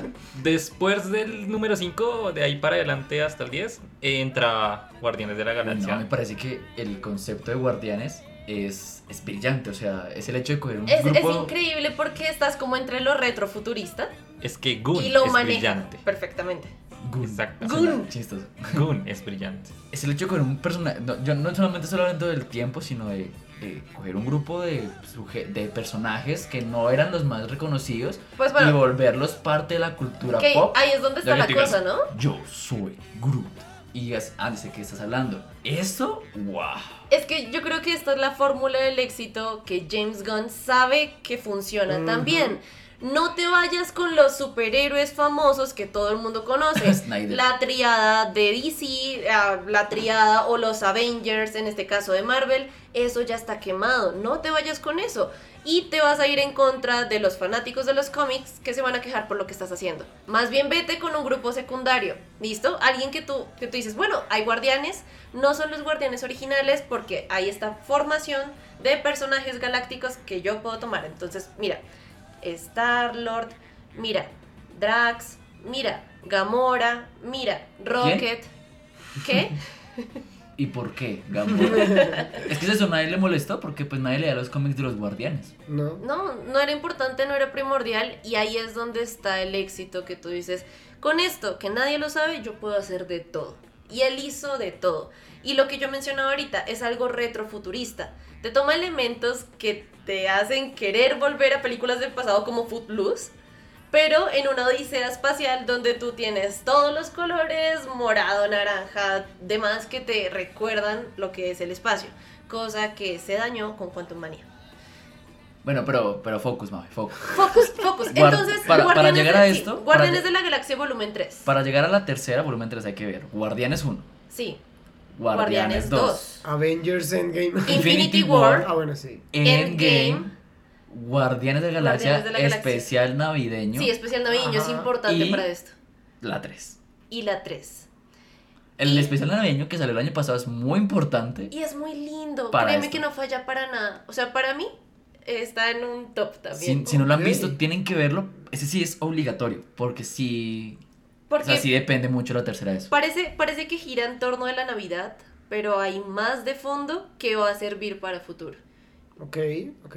Y bueno, de Guardianes 2, ¿con que quedamos? Con que perdimos a John Doe, la ¿Con figura qué? paterna. Y luego quedamos con que en Infinity War muere Gamora. Y en Endgame vuelve otra Gamora, que ya no es la Gamora de Star-Lord, porque pues tiene que volver a reconstruir eso. Algo chistoso del tráiler es que nos va a presentar que puede que no haya algo con Gamora. Tienes los ojos muy negros, apenas lo vi. Fueron reemplazados por mi padre como método de tortura. Él, él te puso un par de ojos lindos. Pero Eso fue re. sí, ¿Por qué le estás echando ojitos a que Nebula? podría haber algo con Nebula. Claro, Guardianes es chistoso, pero ese no va a ser chistoso. No, todo está pensado No, para Rocket. que lloremos todo. Es el fin. Va a morir Rocket. Yo creo que es más probable que muera Star-Lord. ¿Qué? Yo creo que. No, yo creo que todo va para Rocket. Es- la tercera es más de Rocket. Yo creo que Rock, sí, porque es que en, lo- en el trailer están enfocando mucho en el pasado de ¿Sabes yo Rocket. qué creo que va a hacer? Que Rocket se va a volver el capitán de la nave porque Star-Lord se va a ir. Y algo que pasa y que también fue muy fuerte en la segunda de Guardianes, eh, en el volumen 2, es que Star-Lord y Rocket estaban peleados. Son iguales. Porque Eh, son iguales, exactamente. Entonces cualquiera podría ser el capitán de la nave. Pero ya se reconcilian, ¿no? Y ya se reconcilian. Pero ahorita todavía necesita Rocket procesar su pasado porque Sí. ya Star-Lord tuvo su película para procesar su pasado. Sí, ya, ya me lo desarrollaron. Sí, sí, sí, ¿no? Y eh, en el de- de- detalle que, no sé, a mí me parece muy importante, en el tráiler ya no le dice Quill, le dice Pete.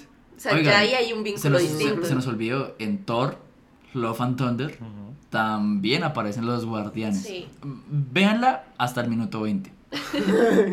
Sí. Dios, yo amo. No esperen Ah, mucho. No esperen mucho. No. De Thor no, de esta sí. Esta es De la película de sí. superhéroes que más espero, por lo mismo, porque a mí los guardianes me encantan. Estoy de acuerdo con el número uno de Asdru, Barbie me gusta, pero es que esta a mí me toca una vaina que digo, me da ansiedad. Esta me mí, va a hacer mí, llorar. mí, a mí me da Esta me va a ansiedad hacer llorar. pensar en esta película porque yo digo, me gusta cuando me dicen, este es el final, no hay más. Sí. Punto final. Y que, y que una película de superhéroes lo haga es como duro, o sea, es duro. Pero no sería la única, ¿no? ¿Cómo así? Logan. Ah, Ah, bueno. sí. Pero es que estás diciendo que ahorita, por ejemplo, Hugh Jackman va a volver. O sea, a la larga ya. Y- Obviamente no es el mismo, ¿no? Mm. Se supone que es un Logan distinto, pero es que los guardianes, lo que les digo, como Pero, top pero mira cinco- lo, lo bien que hizo Logan cerrar un personaje. Ah, sí, Ah, eso es e- ese sí él No, se lleva el trono en Y, eso. y hablando de Nolan, por ejemplo, Batman de Nolan termina muy bien. Eh, no Way Home es un buen primer final para el primer ciclo de Tom Holland. Sí. Ahora viene un segundo ciclo, si no sé si lo vieron. Ya no se va a llamar Spider-Man con algo de casa, sino es The Spectacular Spider-Man. O sea, porque ya no es el mismo de antes, son dos Spider-Man distintos, desarrollados a la mitad. Sí. Exacto. Pero es que Guardianes, señores, Guardianes tiene algo y es la que... despedida de James Gunn porque se nos va para DC. Sí. Es la carta de amor a, a lo que lo, realmente lo hizo famoso, porque ya tenía películas antes, pero, Pero James Gunn es uno después de Guardianes. pero es que no hay nada más entrañable que Peter Quill, que la invisibilidad de Drax, que Gamora, que Nebula, que Rocket, que Mantis, y La música. Y duele. La música. la en estética, la, la, la segunda es buena, la primera es excelente. Creo que tiene mucha expectativa la tercera y creo que yo lo he visto. La gente dice como, Marvel ahorita está decaída, pero Guardianes puede ser Es buena. que Guardianes, es- Guardianes Sí. siempre ha sido un cuento aparte de Marvel. Sí. Que eso es también lo que le ha dado el boom. Y para cerrar, antes de, de botar el micrófono y decir adiós, Adam Warlock con Will Poulter. Se ve perrón. Sí, se ve perro. Nuevo crush activado. Porque uno lo vio en donde están los Miller Ajá. y era como, ay, este man no va a ser nunca guapo Ahora, ni nada. Incluso antes en Narnia, cuando era un muchachito mamón. sí, pero la aguantabas. mamera, pero dicen que en. Maze Runner, yo no he visto Maze Runner, pero dicen que hace un papelón ahí. Sí. En, en realidad él hace Y en, papelones. y en The Revenant también. O sea, nunca ha sido el problema su actuación, solamente que nunca lo vimos como el chico guapo. Y ahorita se y ahora mamó. está mamadísimo. No, y, lo- y los memes era como de que, Sí. pero, pero ese man, no, espera, míralo, y sale como Sí. para montaje de TikTok, así como los que le están haciendo a Pedro Ahora. Adam Warlock va a matar a Rocket. Mi apuesta, mi apuesta sigue siendo Star Lord. Ya veremos al final qué Lo pasa. que sí es seguro es que alguien debe morir. Alguien va a morir. Ahí- ahí- el trailer te lo demuestra. Está Star Lord llorando. Y O después, del 5, Rocket. después del 5 de mayo lo veremos.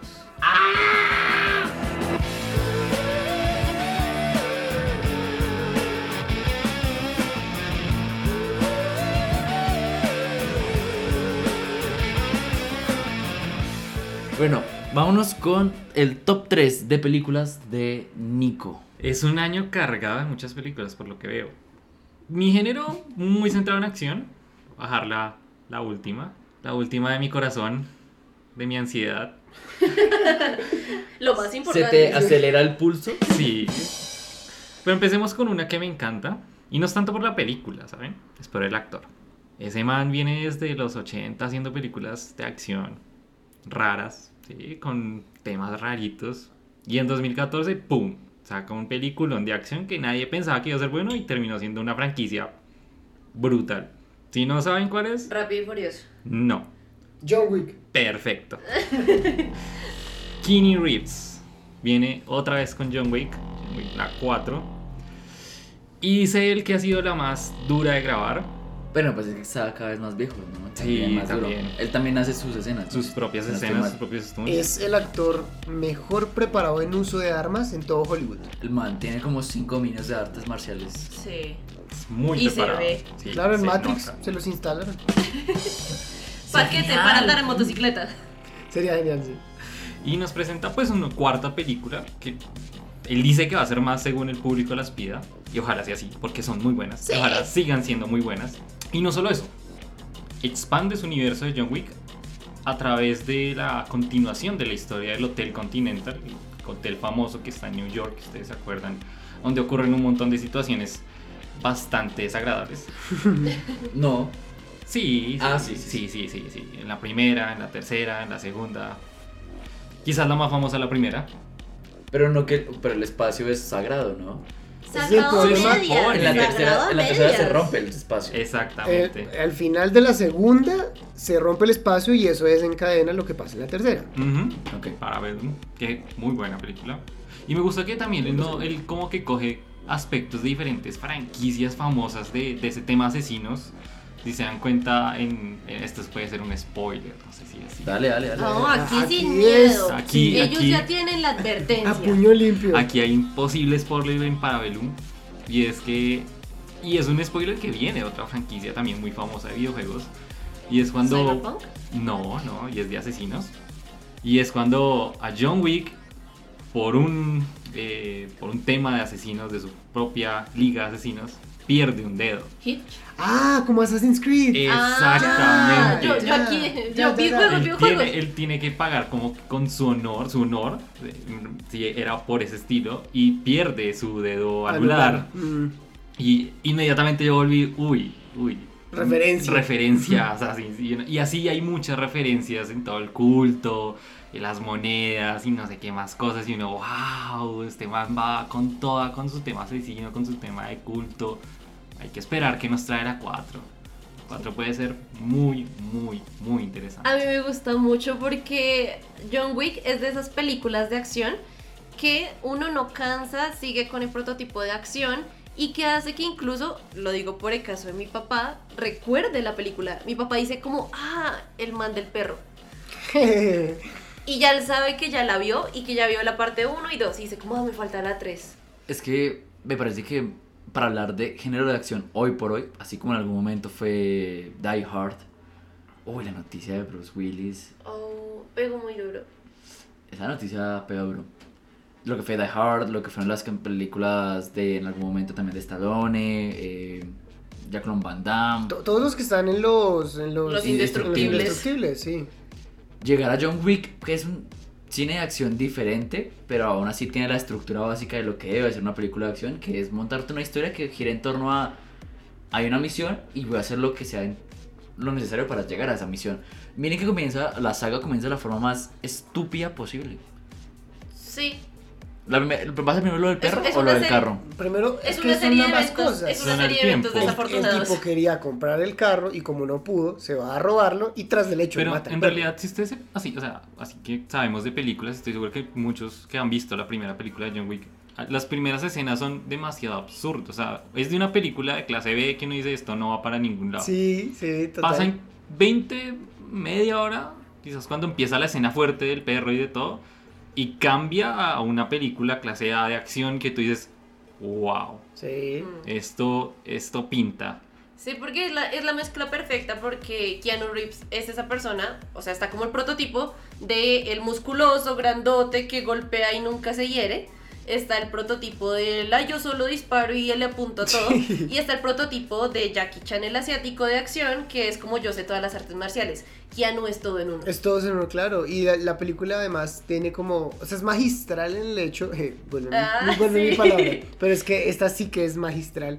En el hecho de cocinar súper lento una película de acción. Eso no se hace. O sea, alguien que.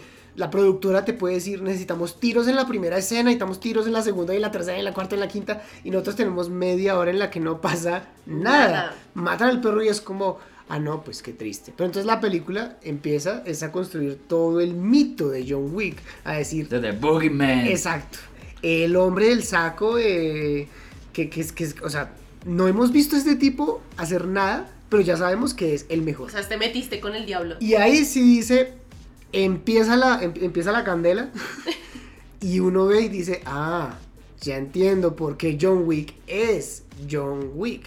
Y lo, el hecho de que sea Keanu Reeves lo hace mucho más especial porque creo que John Wick 1 sale en una época en la que uno no esperaba nada de Keanu Reeves. Iba mal, iba muy mal. Como actor en... Sí, las películas que había sacado reciente antes Normal. de esa película habían sido perversas, muy malas. sí, Es que mal. sí, las elecciones de Keanu han sido Malas, sí. dudosas. Pero, pero siento que John Wick revivó su carrera Sí, muchísimo. muy bien, porque no es revivirla así como así, metiéndote una franquicia y haciendo lo que te den, sino creando tu propia franquicia y haciendo una franquicia que está compitiendo en este momento con franquicias de alto nivel de acción. Total. O sea, John Wick va a salir en un año donde va a salir Rápidos y Furiosos, donde va a salir Misión Imposible Ujú. y donde seguramente también van a salir películas de cómics de alto nivel de acción. Entonces, Es que le tocó crear una nueva leyenda porque él fue su propia leyenda saliendo de Matrix. Entonces, Bueno, volver a Neo. tener. No, y de, de eso, de eso habla un poco, te lo resumo así nomás, Sí. eh, cuando hace la biografía de Keanu Reeves. Y él dice como, este tipo está en la película de ciencia ficción más importante del siglo y ahora es, es uno de los personajes de acción más icónicos, junto a Ethan Hunt, Toreto, bueno, y los superhéroes, ¿no? Pero es que, claro, tú dices John Wick, hoy en día todo el mundo como, ah, el de los disparos, el perro. del perro. bla, bla, claro, e- esa está meme, esa el está hombre meme. de la bolsa. Exacto. Así que esa para mí es mi tercera película de este año. Eh, quizás la segunda puede ser... Puede que para muchos no sea muy importante. Puede que sea un final. Dicen que va a ser un final. Rápidos y Furiosos 10. Vamos a ver qué tal nos presenta. Ah, no, pero queda la 11. ¿Van a sacar otra más? Ay, ¿Se animarán? se van a ir con una línea Hopsy Show 2.0. Es posible. Es posible que envíen su universo a muchas más. Que lo expriman y Pero expriman creo y que, revivan creo más que la personas. 10 es la oportunidad de decir, aquí podemos hacer un stop, Donde, donde se den cuenta quizás... Aquí podemos frenar. Sí, aquí ya hay que frenar. Pero si es Rápidos y Furiosos. Sí. ¿Tu segunda película Rápidos y Furiosos? Yo creo que sí, yo creo que pues, por lo que te digo, puede que si, si es un final, como puede Lo llegar a ser Guardianes de la Galaxia, como pudo llegar a ser en un momento que es un final de una franquicia, puede ser algo muy No, interesante. Rápidos y Furiosos, es que miren, aquí el Capi está haciendo cara de ¿qué? Guacala. Pero yo entiendo el sentimiento porque, vuelvo y digo, son tipos de consumo. ¿Sí? No puedes comparar una hamburguesa de McDonald's con el plato gourmet que te sirven en el restaurante francés con tres estrellas Michelin. Sí. Pero puedes disfrutar de ambos perfectamente. No, no es que no, no estoy, o sea, de hecho yo estoy haciendo la tarea juicioso de ver Rápidos y Furiosos. Por fin. Mira, vamos a cumplir cinco años de relación acá. Nunca y hasta este año logré que viera Rápido y Furiosos 1. No es porque sea obra de arte, es porque también es un movimiento cultural. Sí. Exacto, sí. Es sí. tarea. Es Exacto, tarea. es tarea. Para hablar mal de algo toca verlo. Eh, no, lo, a mí lo que me sorprende es que sea tu segunda película. Eso, e- e- eso es lo que me tenía como... A mí me da Sorpresivo. fe que sea una película de cierre muy buena, donde recopilen las cosas muy buenas de, todas sus, de toda la saga, porque la, en la saga hubieron momentos muy buenos, muy buenos. Como este momento. Huevón, huevón, y hay una, hay una escena, escúchame, no, hay una escena en la que Vin Diesel está en su carro, en un puente, en un puente que tiene un hueco, y viene un tanque del otro lado, y una ola sale volando, y Vin Diesel sale volando, y se enchocan en el aire, huevón. En el aire, huevón. Y caen encima de un carro, y Vin Diesel dice, yo no sabía que íbamos a caer acá, tuve fe. ¿Qué? Esa sí que es una obra de arte. Ese video es una obra de arte. Es una. o- tiene todo. Tiene el, el viaje del héroe. Un guion magnífico. Está mejor dirigido que, que, que Tenet. O que sea, Dune. ah, Por sí, eso, ay, para mí, son de momentos-. Son Ay, momentos no. valiosos que si no son capaces de valorar para cerrar una saga, pues creo que la saga quedará en el olvido, porque Misión Imposible y John Wick en menos hicieron más. Y no, y se vuelve meme. Sí. Y se vuelve meme. Y se vuelve meme. Porque ya hoy el me... La familia. Se vuelve meme y genera fastidio. Y se, Sí, y se perdió el respeto. Se Sí. perdió el respeto por algo que era acción. O sea, creo que acción igual a respeto es importante. Y que empezó siendo un movimiento cultural en Fuerte. el tema de autos muy fuerte, Sí, porque en sí. Estados Unidos esos autos que manejaban en la primera película eran un movimiento cultural, los Honda, los Toyota, los Nissan, y así fue en la primera, así fue en la segunda, en la tercera, en Reto Tokio también fue así, porque era un movimiento que también existe allá, y que con el paso del tiempo perdieron esa visión por irse hacia otro, otro sentido más de acción, que en unos puntos estuvieron muy bien hechos, hay que decirlo, en unas, Sí. en unas películas estuvo muy bien Y hecho, pero obviamente más que- presupuesto, mejores Exacto, efectos. pero que también al querer hacer más, Es que, es- hicieron menos. ¿sabes qué fue lo peor que le pudo haber pasado a Rápidos y Furiosos? Que la 7 fuera buena. No, yo creo que hay dos cosas. Uno, la quinta fue como el pico, La de Brasil. la de Brasil. Sí. La quinta fue el pico de Rápidos y Furiosos. Luego sucedió todo lo de Paul Walker y ellos dijeron, tenemos que aprovechar, muy tristemente hicieron eso, tenemos que aprovechar esta muerte para sacar Sí, más contenido. prostituyeron la muerte. Prostituyeron la muerte y al hermano de Paul Walker. No, y tú lo piensas bien y la película, la escena importante, así como hablábamos en Misión Imposible, estas también tienen esa escena importante. Hay una escena, la escena de los tres edificios en Dubai, pues tampoco es que sea tan interesante, o sea, es como, no, no, no me da ese... em, Está bien No realizada, me, da pero esa, no. no me da esa explosión de dopamina que me dio la escena del puente, o que me pudo dar incluso en la propia película, la escena en la- del principio, en la que Brian salta del tren que se está cayendo Uy. en el precipicio. Sí. Es no, más y- sencilla y gusta más. Y, y en la segunda también hay cosas muy bacanas. O sea, lo que es, eh, es, un, es, un, sí, es, un, es un blockbuster que yo le decía a Maffer, la primera termina como de, bueno, ¡boom! Dirigida por Tata Rayok. Y tiene escena post créditos, Y que el eso fue final. chistoso. No, no, no, yo, yo me quedé como, ¿y el final? Claro, estoy hablando de una película que seguramente costó 5 millones de dólares O sea, eh, y que recaudó para su hizo la segunda, la tercera, bueno, otra cosa. Pero el hecho es que, ¿por qué les digo que la séptima es lo peor que le puede haber pasado a Rápidos y Furiosos? Porque le da aire a la saga. mm, Soy ok. refresco. Porque como la gente, como seguramente Vin Diesel dijo, muchachos, mire que la gente sí le está gustando y ya llevamos siete, hagamos otras dos. Y no han tenido el mismo éxito, pero tienen taquilla, porque hay gente que sí la va a ver. Y lo digo porque aquí en Colombia hay un grupo de fans que se reunió para ver el, Demasiado. el tráiler de la décima. Y tú siempre piensas, ¿y ahora quién va a aparecer? Porque si no estoy mal, apareció Clarice Theron, eh, Dwayne Sí, Johnson, sí. Jason Statham, Ahorita Ellos se ya, se, ellos ya se vincularon a la, fran- Ajá. a la franquicia. Vanessa Kirby también Y ahorita se aparece, vinculó de Jason Marvel, Momoa. de Marvel esta muchacha. Brie Larson, Brie, Brie Brie- Larson. Brie va a aparecer mi bombón portugués, Daniela Melchor, ah, Ah, Daniela Ah, sí. Ay, eh, Gal Jason Gadot. Momoa, Gal, Gal Gal Gadot. Gadot. Que Es se es murió, Gal pero Gadot- vuelve. Sí, es que eso Sí, es lo absurdo, tantas eso es lo cosas que uno dice, pero tonto. ¿por qué no, no haces un buen Porque cierre? esa escena del avión es muy buena. Ujú. Porque excelente. perder Gracias, gracias de- por el de- spoiler, gracias por el spoiler. No, yo dije escena del avión, no dije nada más. Lamentamos que no te hayas visto la película de hace 7 años, pero... Sí. No, pero yo sé, yo sé, yo sé, yo, yo, por ejemplo sé que en la séptima van a coger caminitos distantes y va a Es que debió, debió terminar en When I See You Again. Déjenlo ahí. Charlie Sí. Puth. Ahora, esa canción es muy buena. Grande Charlie Sí. Puth. Charlie Puth es de los mejores artistas que hay. Y. Wiz Khalifa. Charlie Y- Puth. Y mi primera, Wiz Khalifa es polémico. ¿Cómo? Como tu primera película. Como mi tu primera primera película. película, sí. aquí viene mi amor. Por los hawaianos. Ay. Los hawaianas que tienen problemas mentales, ya creo que saben quién habla. ¿Saben dónde ¿no? va a vender más esa película? Esa película quizás esté beta en Hawái y unos cuantos países más. Pero es una película que se debió haber lanzado en 2019, ¿saben? No era en 2020. No, creo que el plan inicial era 2019. Ah, señor. Porque acuérdense Ouch. que, que No la, la original de la Liga de la Justicia era 2017 y eso Sí. estaba en, Ah, ok. en, en Sí, claro, cronograma. sí. No, no fue después de Snyder Cut, sino se suponía iba a cronograma Ah, o sea, me estás, dici- me estás diciendo que hay otra película que no dura cuatro horas de la Liga de la Justicia. Sí, pero no la vean, por favor, no la vean. No la vean. Pero continuando con esta película. Vamos a fingir que no existe. Sí, sí, sí. A mí la película no me parece mala.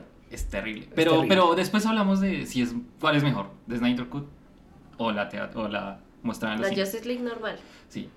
Pero esta, esta es importante. Por dos cosas. O porque puede ser terriblemente mala y generaría el fracaso más fracasado de todos los fracasos habidos y por haber en Hollywood. O porque puede ser el inicio, el final que dará inicio a un nuevo universo con pie derecho. ¿Es el principio del fin? No, es el No. final del principio. Yo Es creo que son ambas. principio, sí. Piénsela y son ambas. Es como lo que dice este personaje de Robert Redford en, en Winter Soldier, de no puedes construir un mundo nuevo sin haber destruido el antiguo. Ajá. Y yo creo que tiene que pasar. Tiene que destruirse ese universo. Lo que nos dicen es que se destruye y nace el nuevo. Y- lo que nos dicen. ¿Y cuál es la película? Porque creo que la gente ya está confundida. Pero creo que ya todos tienen la película en la mente. Todos ya tienen la película en la mente. The Flash. The Flash con Ersa Miller. The Flash con Michael Keaton. The Flash con, Con Ben Christian. Bale. No sabemos. No sabemos, pero, pero tengo información. Parece que Tengo información. Me está llegando aquí. me está llegando información, Jorge. Para el periodista es usted. Sí. La información es la siguiente. Hay dos Batman confirmados. Claramente en el trailer lo salen. Sí. Hay un Batman que sale en, en una escena por créditos o que puede salir al final. Y es un Batman que ya apareció. No, yo tengo otra información. Momento, déjame Oh, terminar. por Dios. No, yo oh, tengo otra información. deja pero va por lo mismo, va por lo no, mismo. No, no, que Que se no. ponga de acuerdo al noticiero. Va por lo mismo, no, va por lo mismo. No, ah, no, No. no, tú silencio. Momento. tú Va por lo silencio. mismo. Déjame que son terminar. tres No. Batmans. Sí, son tres Batman. Pero y hay un cuarto en la Sí, escena post créditos. Ah. Exactamente. Hay un- ¿Y por qué no lo dejabas terminar si iba a decir lo mismo? Pero, pero, pero quiero, quiero Es que no profundizar la sí. información. Sí. Listo. El Batman que puede aparecer en la película, no en las escenas post créditos, sino en la película, es un Batman que ya fue. O sea, es alguien Exacto, que ya fue Batman. exacto. Entonces está o Val Kilmer, que no creemos, porque No. pues, está, está enfermo. Porque tendría que ser mudo. Eh, sí. eh, o George Clooney, que tampoco creemos, porque No. todo el mundo lo odia. No. Hasta el mismo lo odia. Eh, y pues seguramente está Christian Bale. Christian Bale o ¡O Pattinson! Robert Pattinson. Hmm. Que está ligado al No, Elseworlds, mira, ¿no? De, yo- de, este, de esto es Sí. un nuevo O sea, este sí se va a quedar. Y por último, es la información más importante, y es que parece que James Gunn ya va a meter en la escena post créditos al Batman que va a quedar en el universo nuevo. Es- esta, esta, esta película no se va a llamar Flashpoint, sino Batman Point. Sí. Pasa lo mismo con No Sí. Way Home. Y es que la película obviamente tiene su gancho más fuerte y es los personajes que vimos hace muchos años. Y en el tráiler del Super Bowl cuando aparece este... Leitmotiv. De, ¿Sí, sí, así? Sí. Estaba mejor pronunciado, es que mejoré mi pronunciación. Ah. Oh. Interesante. De, de Batman de 1989 de Michael Keaton. ¡Wow!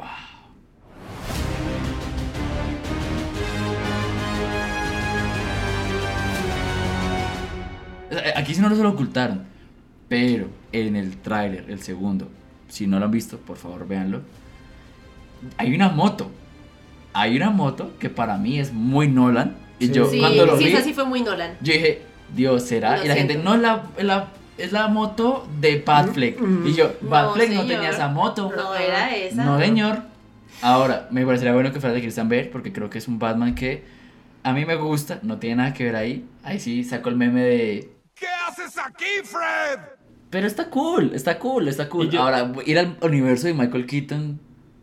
Digo, Es- el de, el de George Clooney. Sí, ¿Para no. Me parece medio cringe. Claro, y a- a- pueden utilizar hasta la técnica que utilizaron en No Way Home, ¿no? Acuérdense que, una, que pues, no, no, ahorita están prohibidos, pero en ese momento lo que tú puedes mostrar en el tráiler no necesariamente podía salir en la película, Mm, ¿no? Sí. Cierto que Entonces, ahora sí sí, denuncian. Gracias, Ana de Armas. Bendita seas, era necesario. Sí. Oye, pero la gente no entendió eso. Ah, el año pasado, si no estoy mal, o fue recientemente, eh, Estados Unidos se prohibió que las eh, productoras cinematográficas mostraran una cosa de producto en el tráiler, ¿sí? como, como preview, y otra muy diferente a lo que se muestra en la película, ¿sí? porque para ellos es como publicidad falsa. Mm. Eso lo hicieron, en, creo que casi todos lo hicieron con Marvel, casi todos fue Marvel. Pues sí, Infinity War es. Sí, en Endgame que- es un tráiler muy falso. Sí, totalmente. Sí, porque, bueno, o bueno, Infinity War, cuando salía Hulk En, corriendo con eh, todos Wakanda. ellos. Y después no era Hulk, sino era. eh, Pero es Bros. genial, es genial, es genial porque la gente, los pendejos de internet se ponen a decir ta ta ta ta ta y al final van a la película y se sorprenden. Era cool. Pero bueno, el origen de eso realmente es por la película de Yesterday, donde Ok. en el tráiler se suponía que iba a salir Ana de Armas Eliminaron y la gente fueron, fue, fue, fue a ver la película por ver a Ana de Armas y nunca sale en la película, entonces obviamente demandaron por eso, o sea, ahí surgió como No. ese... No, no la gente no demandó, sino ella fue la que mandó. Porque Ana de Armas en el 2017 no era una persona tan famosa. Y Barreche me dijo, Yo creo que comprobemos esa información. Pero porque la gente iba a demandar por no ver a Ana de Armas en una Porque la película hace cinco la- años. La, Porque la gente, gente es así es de loca, así de loca para demandar por no ver a alguien en cine. Si, usted, si ustedes quién cree que fue que demandó, la gente o Ana de Armas, comenten. Ana, Ana igual le pagaron para que iba a demandar. Sí. Pero bueno, Pero no, no apareció en la película. La, vieja dice que fue a la premier y que fue como, voy a aparecer en la película, mamá. y no Y no apareció. No creo que haya demandado. pero- Bueno, ya la Bueno. gente comprobará. Pero... Volviendo a The Flash, puede pasar, no sabemos, las manipulaciones publicitarias en estos momentos son demasiado amplias, pero lo que sí podemos saber es que puede haber un, un final de ese universo y esperamos que ojalá sea un buen final para un buen inicio. Mm. Si se basan en Flashpoint, el cómic de DC de Flashpoint, sería genial. Sí. Y si no, no sé, Es ¿Un va- fracaso más? Va a ser un flashpoint muy raro. A mí no me gustó el tráiler. ok. Pero es porque yo siento que pasa igual que como sucedió entre comillas en, en Doctor Strange, en Multiverse of Madness, y es que la película dice Doctor Strange, aquí la película dice The Flash, pero tú estás yendo es por Batman. Sí, estoy de acuerdo con Maf. Punto a favor de No Way Home. Es- Yo, el Spider-Man de Holland no es el que creo, más se desarrolla. ¿Sabes? Porque yo creo que aquí nadie sabe qué va a pasar. Sí, yo creo que igual el trailer le da el suficiente protagonismo a Flash. Eh, Nadie sabe qué va a pasar. Vamos a tener dos, además. Tenemos Primero una- que eso. Ajá. Uno legal y, Y, uno segu- y segundo, la escena en la que los dos Flash como que se ponen en... que se A tocan los- correr en sentidos se- se contrarios ponen para los generar el, el bucle. Exacto, eh, uno dice, ah, vale, eh, o sea, eso es Flash. Yo sí no lo siento tan tanto que el Batman robe el protagonismo. Creo que es un gancho más no es un gancho porque acuérdense que mucha gente pide ese Batman por el Snyder, pues, ¿no? Por todo lo que, le- lo que generó el Batman de, de, de Zack Snyder. Sí, pero lo, lo que digo es que en primera impresión genera eso, es como voy a ir por esto, más no por esto. Mira. Y si presentan a Ezra, a Es- Ezra con sus crisis y Ezra con sus polémicas. Exacto, yo estoy de acuerdo con Maf. Y DC, DC lo intentó este año 2022 y le fue como un trasero. Porque cuando Black Adam empezó a fallar, dijeron, es que aparece Henry Cavill. Y aparece en la escena post créditos, pero al final no tiene ningún sentido. Porque Black Adam se canceló. Ahora, aquí, este 2023 nos demuestra que lo único que va a ganar es James Gunn. Porque obviamente de DC va a haber más películas que es Shazam, Fury of the Gods Aquaman y Aquaman The Last Kingdom. Si no estoy Ujú. mal. Sí, Este está muy y raro. de Flash. Es- sí, claro, claro, pero de Flash, lo que tú dices, James Gunn en su conferencia dijo, este va a ser la película que nos va a dar pie al nuevo Sí, universo. es- vamos a mostrarte lo demás porque ya está grabado, ya pagamos. Sí, Entonces total. necesitamos recaudar. Dice, dice James Gunn que es la mejor película de, de superhéroes que ha visto. Dice. Y Pues no sabemos si es publicidad o si eso, es también dijo, eso también dijo Dwayne Johnson. Exactamente. Sí. Pero ¿qué sabe Dwayne Johnson de cine que no sabe Ja- James Gunn? Bueno, Buen James Gunn punto. es diferente. Yo Muy confío buen más en punto. James Gunn que en Dwayne muy buen Johnson. punto, buen punto. Voy, con mis tres películas favoritas rápidamente. En mi tercera película está la tercera parte de Creed. ¿Por qué, por qué dudé antes de decirlo? Porque esa es como la tercera de Creed, pero la octava como de la saga de Rocky, aunque es muy importante comentarles que esta no va a aparecer Rocky. Y creo que eh, a mí me encanta todo lo que tiene que ver con Creed. A mí, yo en pandemia con mis, papás me puse a- en la tarea de, al igual que hice con Gráficos y Esfuerzos, de ver Rocky. Quería entender cuál era el rollo, la temática, el, el tono central de Rocky. Porque yo sabía que era de boxeo y suena esta canción.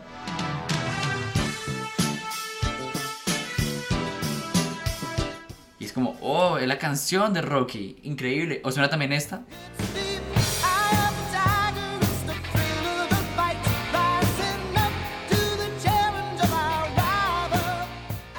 Oh, la otra canción de Rocky. Tiene dos, las dos, Sí, las, las dos más grandes. Cuando veo Rocky, y primero, Rocky 1 gana premio mejor película en los Oscars.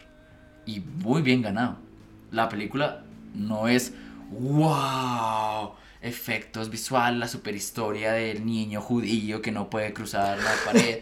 Ay, no. Es la historia de una persona que como no sabe cantar y no sabe sumar, se dedica al boxeo.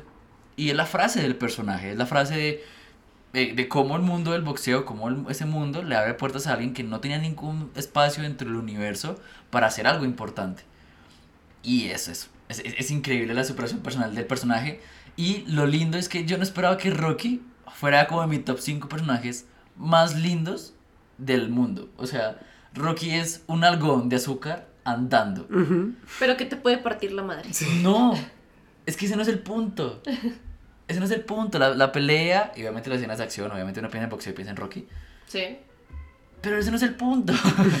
La- las peleas pasan a un factor Secundario. secundario, porque lo principal es Rocky, su amor por alguien que le gusta, es todo nervioso, entonces no sabe cómo hablarle.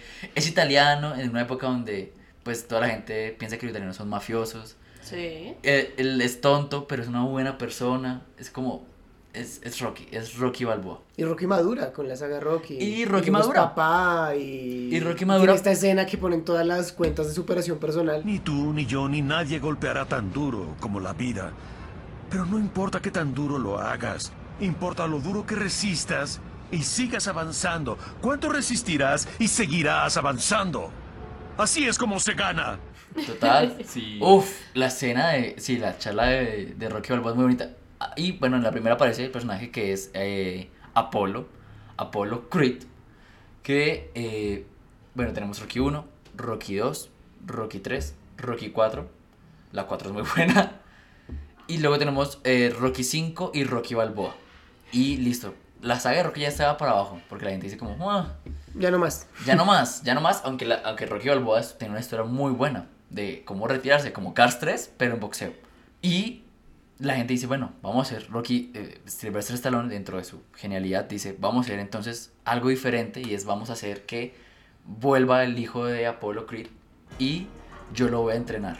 Pero esta vez, spoiler, Rocky ya había tenido un, un estudiante que sale mal, pero a- Adonis es distinto. Como Star Wars. Ujú. Sí, Es muy así. es muy así. Y Adonis es un chico que es lo diferente a Rocky, ¿no? Es mucho más problemático. eh, tiene otro problema, no es italiano, sino es afroamericano. eh, es, no, es, no es pobre como Rocky, sino es rico. De hecho, es un rico que se quiere dedicar al boxeo porque le parece divertido. Quiere conocer más a su padre a partir de que le rompan la madre. Y en el hecho, Rocky está muriendo. Y es el hecho de cómo Rocky va a morir Y le va a pasar la antorcha. y le va a pasar la antorcha. Y en la segunda se trata de cómo Rocky le enseña a, a vivir con su familia y que se le baje la fama. Uf, Pero yo siento que sí, Creed, Creed hizo algo que, que, Ah, Dios que mío. Rocky, que, que Rocky Balboa, o sea, que las películas de Rocky no hicieron y fue mostrar a Rocky desde otra perspectiva.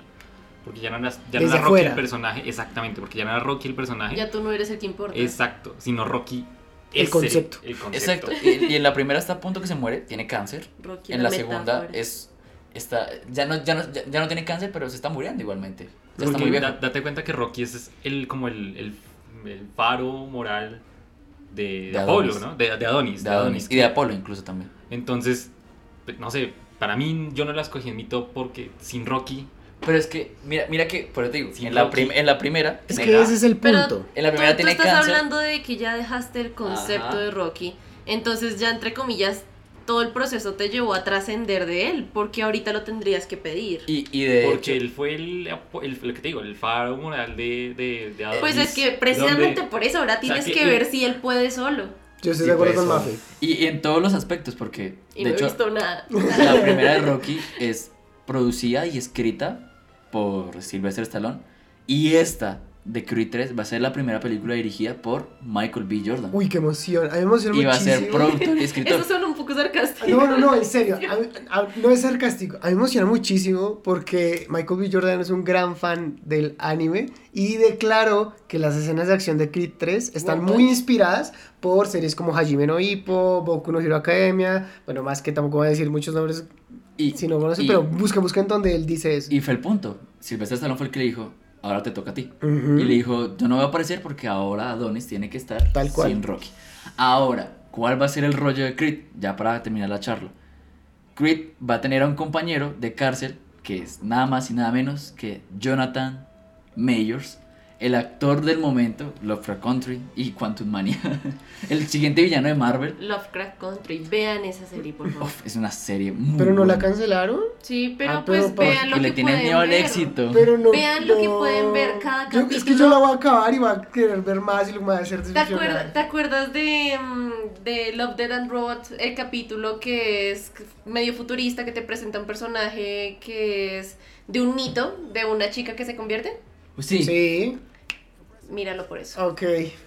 Ok. Ahora Adonis tiene que ver que él no es el más problemático del ring y tiene que calmar a su amigo que va a pasar de ser amigo a super enemigo.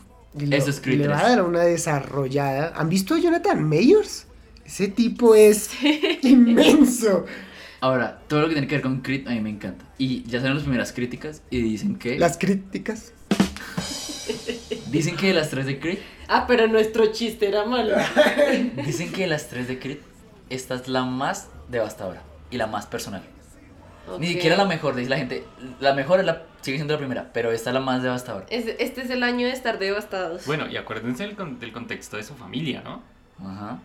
O sea, acuérdense que la esposa tiene problema de audición, es cantante, La niña la sorda. niña también.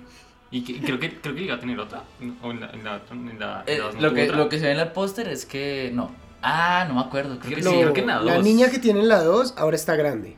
No, pues Pero, pero creo que al final como que le coge la pancita y le dice, Ah. ahora viene otra Creed. Ah, Sí, sí. Cre- Dios creo, creo. mío. Puedo, puedo estar Todo, equivocado. todo, esto, todo es tan personal porque es como, ah, todos estamos felices, pero tu niña nació sin poder escuchar.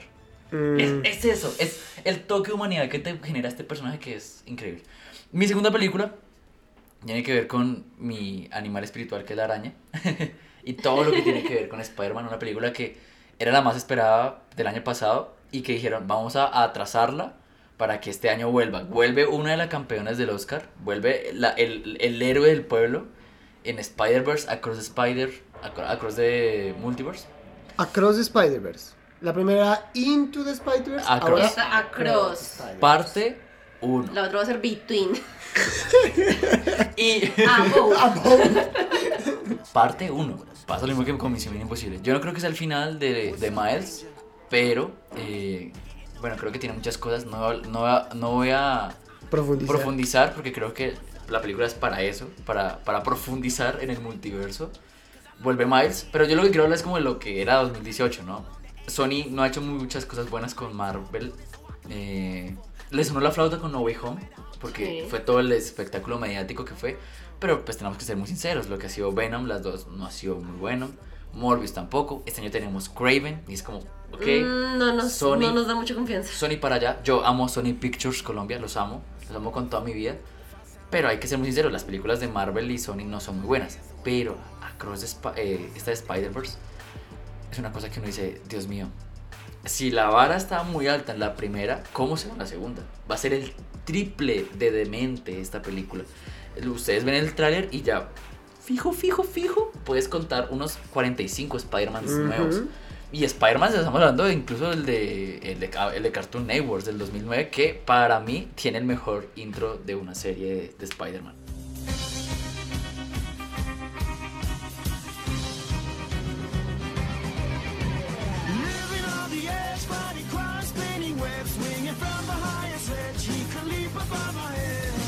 Ahora, gracias a todo lo que hemos trabajado, a las bendiciones de estar aquí en escuela, pudimos tener el Play, Play 5 y jugar el juego de Miles Morales. Y si no más me emociono con lo que podría pasar, es como, yo quiero ver Miles, Miles de Miles.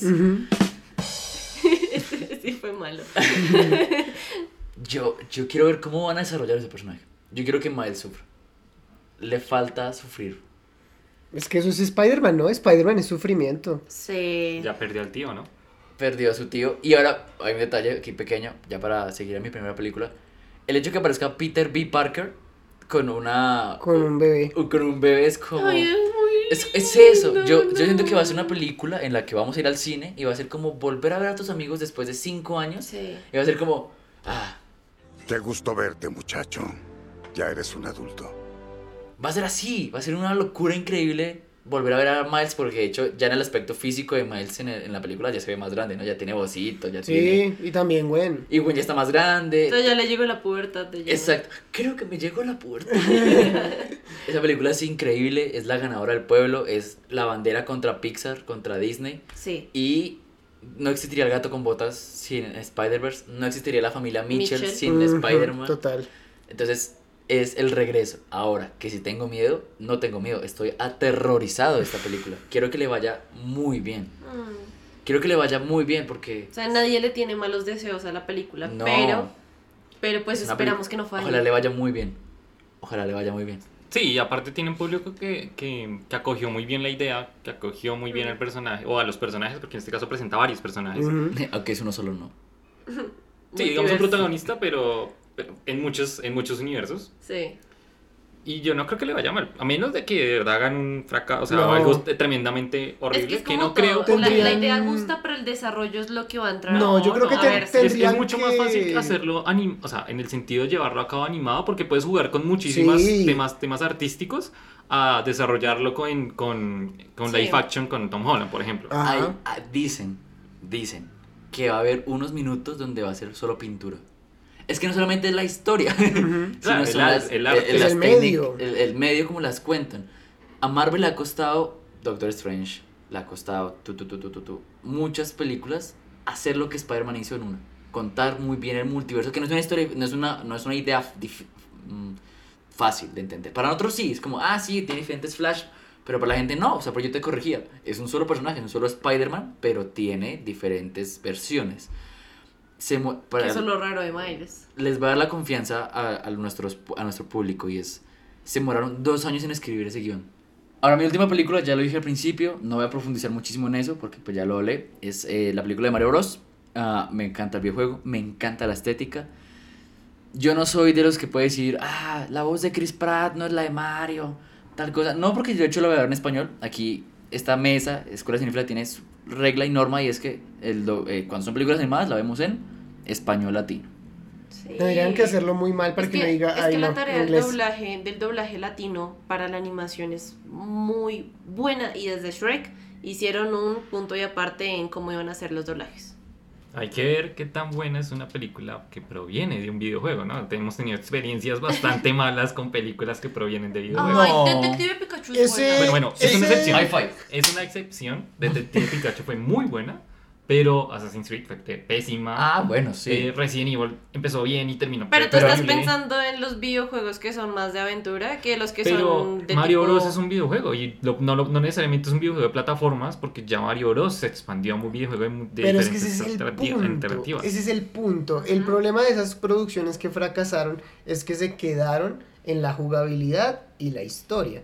Esta película tiene muchas opciones para abarcar la jugabilidad dentro de lo que van a hacer en la película y lo que van a mostrar, que va a ser más referencial que algo como importante y Sí, clave tengo para la que aprender historia. a saltar para llegar hasta acá. Exacto, pues eso sería una pendejada. No, no, no. Ellos, obviamente, va a haber una escena con carros por Mario Kart, va a pelear con Donkey Kong muy al estilo Smash Bros. Tiene el traje del mapache Exacto, de Mario 3. todas esas referencias van a estar, pero además pueden profundizar en el lore. Y este tema va a entrar más adelante en, el, en nuestro podcast.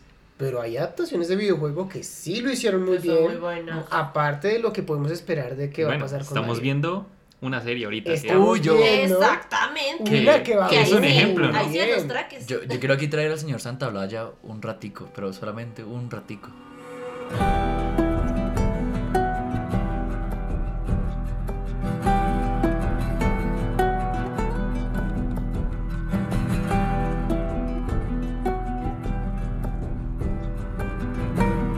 Yo, me salto todos los intros. Después incluso del primer incluso, capítulo no se puede saltar. Los incluso el de intros. Daredevil, que el de Daredevil también es muy bueno. Es muy bueno.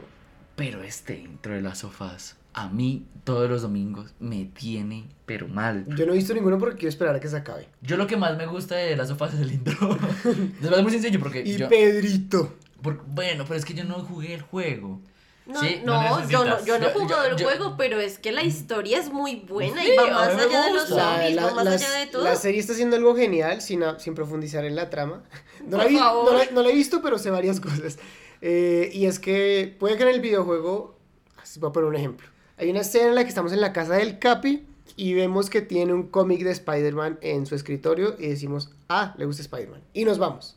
Pues en la serie tenemos un capítulo que se profundiza en por qué al Capi le gusta Spider-Man. Por ejemplo, eso es lo que está haciendo de Last of Us No, que la hace increíble y que hace que a los fans y a los que no saben tampoco el videojuego les encante. Me encanta, me encanta, porque lo que tú dices es muy cierto. Yo, sin jugar el juego, me emociono porque es una muy buena historia.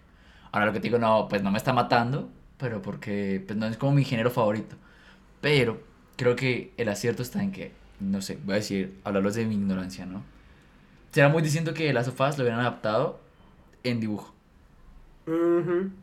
Por eso creo que el salto de Mario Bros. al cine en el 93, o sea, de hacer un juego que en pocas que es caricaturesco al mundo real, falló demasiado. Pikachu es animado, es caricaturesco, mientras el personaje que lo acompaña es real. Sí, y pues, hacen un mix. más que ser un- una película sobre Pokémon, es sobre Detective Pikachu, que es un videojuego que sí es muy fili- similar a la película. Por ejemplo, Sonic tampoco está tan mal. No, Mm, luego no, que hicieron el, replantearon el diseño. y yo se lo dije a. Mafe, el lore de Sonic está muy bien puesto en esa película. O sea, todo lo que tiene que ver con el diamante, con los con, Con el Sonic dorado, con El los doctor Sí, todo está muy bien. Ahora, espero lo mismo ahorita. Espero lo mismo ahorita. Piensen en las posibilidades, amigos. Piensen en las posibilidades. Multiverso Smash Bros. Sí, señor. Por favor, si Mario sería Bros, súper épico. si Mario Bros funciona, nos podemos ir para una leyenda de Zelda. Ush. Nos podemos Ush. ir para Crash. Nos podemos ir para Pokémon. Ahora sí Pokémon, o sea, Sí. con Ash, con todo. Eh, Es verdad, porque, porque date cuenta que, que sí, lo que puede hacer Mario Bros. en ser tan, tan fiel al videojuego, literalmente tan fiel, porque ya no son live action, sino son muñequitos action. Muñequitos de acción. Porque es traer al muñequito a una película Sí. y que el muñequito esté como en el videojuego y no es como adaptarlo a hacerle el 3D en CGI. Sí, no y tuvieron hacer- que hacer mucho no. cambio. La animación. Es, o sea, es una un videojuego. es una animación. Ujú. Eh, Eso es lo que dices es cierto. Eso puede hacer que futuras películas, ¿verdad? Como, como Crash. Crash es un Zelda, muñequito Zelda, que. Zelda. Sí. Zelda, el- el Zelda no sé. Zelda no, es que Zelda no entraría bien en ese universo, sino que haga lo suyo propio, porque Ah, Zelda no, es no, un no. mundo enorme. Es que no estoy diciendo que, No, es, no, que, tenga- el arte, el arte como está llevando a Exacto, cabo. exacto. No estoy diciendo que Mario Bros Tam- aparezca en la quinta tampoco con Zelda. creo que le quede Yo tan creo que la leyenda de Zelda sí puede ir para el live action. Necesita, No. Exacto, yo también. yo le también. funciona en live action y si no lo hacen en live action, que sea una animación más parecida a la que tienen en Breath of the Wild. Porque ¿Qué? es que la de tenerla tan caricaturesca ya no funciona. Ya sería No, sobre todo demasiado. cuando son- son seres tan- demasiado tan para otro humanos, lado. ¿no? Oh, we're the Mario Brothers, and plumbing's a game. We're not like the others who get all the fame. When you think is in trouble, you could call us on the double. We're faster than the others, you'll be hooked on the brothers. Huh. Thank you, Super Mario Bros. It seems like Rápidamente, Vamos a irnos a la serie que más esperamos cada uno de nosotros aquí. Asdru, Este año tuve por fin el, el gran placer de ver Euforia. Tenía muchas ganas, pero lo había postergado, lo había postergado. Y una vez que la empecé ya no la pude soltar. Solo he visto la primera temporada, debo aclararlo, pero sé que este año viene la tercera y por lo que me comentan de la segunda creo que solo puede ir para arriba. Tal vez lo único que no me ilusiona tanto es que no va a volver Barbie Ferreira, que para quien no se acuerde, como Nico, eh, pues es Kat, que es la, la, la chica que es más gordita entre todas ellas.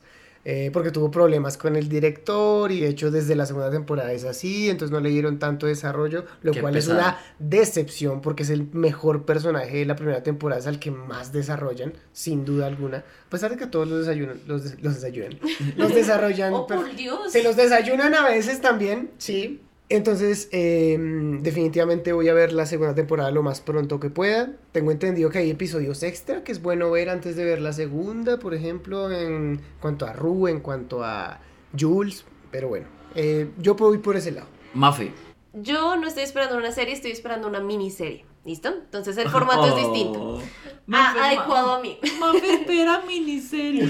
Pero el tipo de miniserie que yo estoy esperando es por el tipo de contenido que a mí me gusta ver en series, que es de asesinos seriales. Y la serie que yo estoy esperando es, para que tengas cuidado, amor, Love and Death. And Robots. No, yo también como lo pensé, pero no. Esta serie está protagonizada por Elizabeth Olsen. Esta miniserie pues va a narrar hechos, como mencioné ahorita, de una asesina real. Esto pasó como raro, no sabemos por qué la gran mayoría de los casos en Estados Unidos.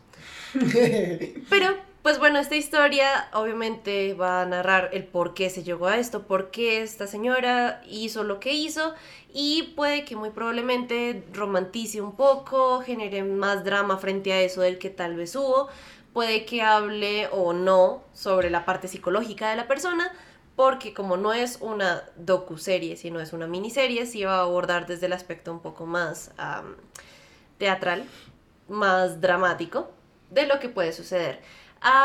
Bueno, ¿qué espero yo? ¿Y por qué espero tanto esta miniserie? Es porque yo quiero ver también el despliegue actoral de Elizabeth Olsen.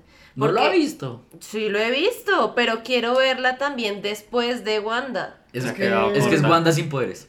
No, hack. Yo, yo siento No. que... ahorita, va a ser, para ahorita va a ser nada. Wanda sin poderes y sin niños. Ah, bueno, no No, porque va a matar, va a matar a alguien. Va a matar a Es alguien. muy ¿Wanda también lo hizo? No. Pero la brutalidad de Disney, Marvel, es muy diferente Ah, a la sí, que tú puedes ver con La este de tipo de series. HBO. Sí. Y por último quiero mencionar que también está Jesse Plimons, Patrick Fugit, Lily Rafe y Kristen Ritter. Eh, Entonces, Jesse Plemons, gran actor. Para que la vean y la aprovechen y la disfruten. Sí, grandes actores. Nico Ni. En mi caso, yo voy a decir una de las series más exitosas de HBO, para mi gusto. Eh, en este caso, voy a hablar de Sucesión. Para mí, Sucesión es una de las mejores comedias dramáticas que hay en estos últimos años, porque te, te, te encierra al problema de una familia y sus negocios y cómo, cómo juegan con los sentimientos y las acciones de cada uno y cómo van armando sus complots ahí para tener poder y tener dinero entre ellos. El papá que es bien bien porquería. Y los hijos también, que hacen un montón de vainas. Qué re ¡Qué porque Detrás de él. porquería! Los hijos porquería. A mí, a mí me encanta esa serie. El- la tercera temporada terminó de una manera brutal. Lo que se viene puede ser brutal aún más. Y espero que retomen esa trama y esos actos que, que han presentado que son para sentarse en el sofá y poner atención sin, sin mirar el celular durante dos horas. Porque son geniales. Así que la recomiendo mucho y se viene la cuarta temporada. ¿Es, ¿Es larga o corta la serie? En este momento la serie ya tiene 29 episodios. Creo que cada episodio es como de 40 a una hora. Mm, lo típico. Sí. Bueno, unas dos promedio. semanitas, pero dándole forma. Sí, sí, y tiene actores No, sí, sí, sí. Súper ese- bueno, Está un súper, Colkin, ¿no? súper. Colkin. Sí, está el, el hermano Kieran Culkin, eh, Brian Cox, que es el papá, el, el Mm. señor, el de edad, Dios mío. Sarah Snook y Jeremy Strong, que son los hermanos. Ah, Jeremy Strong. Y son, son brutales, todos, son, toda la historia y todo lo que hacen entre ellos es, es genial. Bueno, yo me voy con Heroes Girl. y segunda parte de ese, de ese ganar con The Boys temporada 4. Tenemos, bueno, el año pasado tuvimos un spin-off de The Boys, que no me acuerdo en este momento cómo se llama. ¿Diabólica? Diabolical, gracias, que era animado, Animado, pero ese no pegó tan duro. Pues es que yo creo que no quería pegar duro. Era como un bocadito extra que nos daban a los fans. Pero lo que fue The Voice, temporada 13 el año pasado, fue una cuestión de todas las semanas. De las mejores del año. De todas las semanas. Yo creo que pudo haber sido lo mejor de superhéroes el año pasado. Fácilmente. Ah, total. Sí. Total, total. La... Sin contar Batman. Sin contar Batman. No, pero en cuanto a series, en cuanto a No, en series, series, en series. en cuanto a series. Este año viene con la temporada 4, ya están terminando las grabaciones, por lo cual creo que Amazon le está echando todas las ganas posibles a lo que es su producto insignia. Y eh, um, nada, ¿qué pasará con Butcher? ¿Qué pasará con Homelander? Terminamos el arco tercero con un Homelander que presenta a la sociedad a su hijo y nos damos cuenta de que su hijo está peor de trastornado que él. Y ahora no solamente tenemos uno malo, sino tendremos a dos malos. ¿Qué pasará con Soldier Boy? ¿Qué pasará con los, con los muchachos? Eh, ¿Qué pasará con Starlight? Bueno, ¿qué pasará con todos esos personajes? Ahora que cada vez que la apuesta sigue subiendo y sigue siendo volviendo más complejo y más podrido el mundo. Entonces, nada, yo creo que me encanta que ya no es cuestión de introducirnos a nuevos personajes, sino de tener los que tenemos en este momento y, y hacer maravillas con los que tenemos. Y hacer caos. Y como platico aquí la cereza del pastel, va a haber un personaje nuevo que sacado de los cómics que va a ser interpretado por Jeffrey Dean Morgan de The Walking Dead. Entonces, no esperemos menos.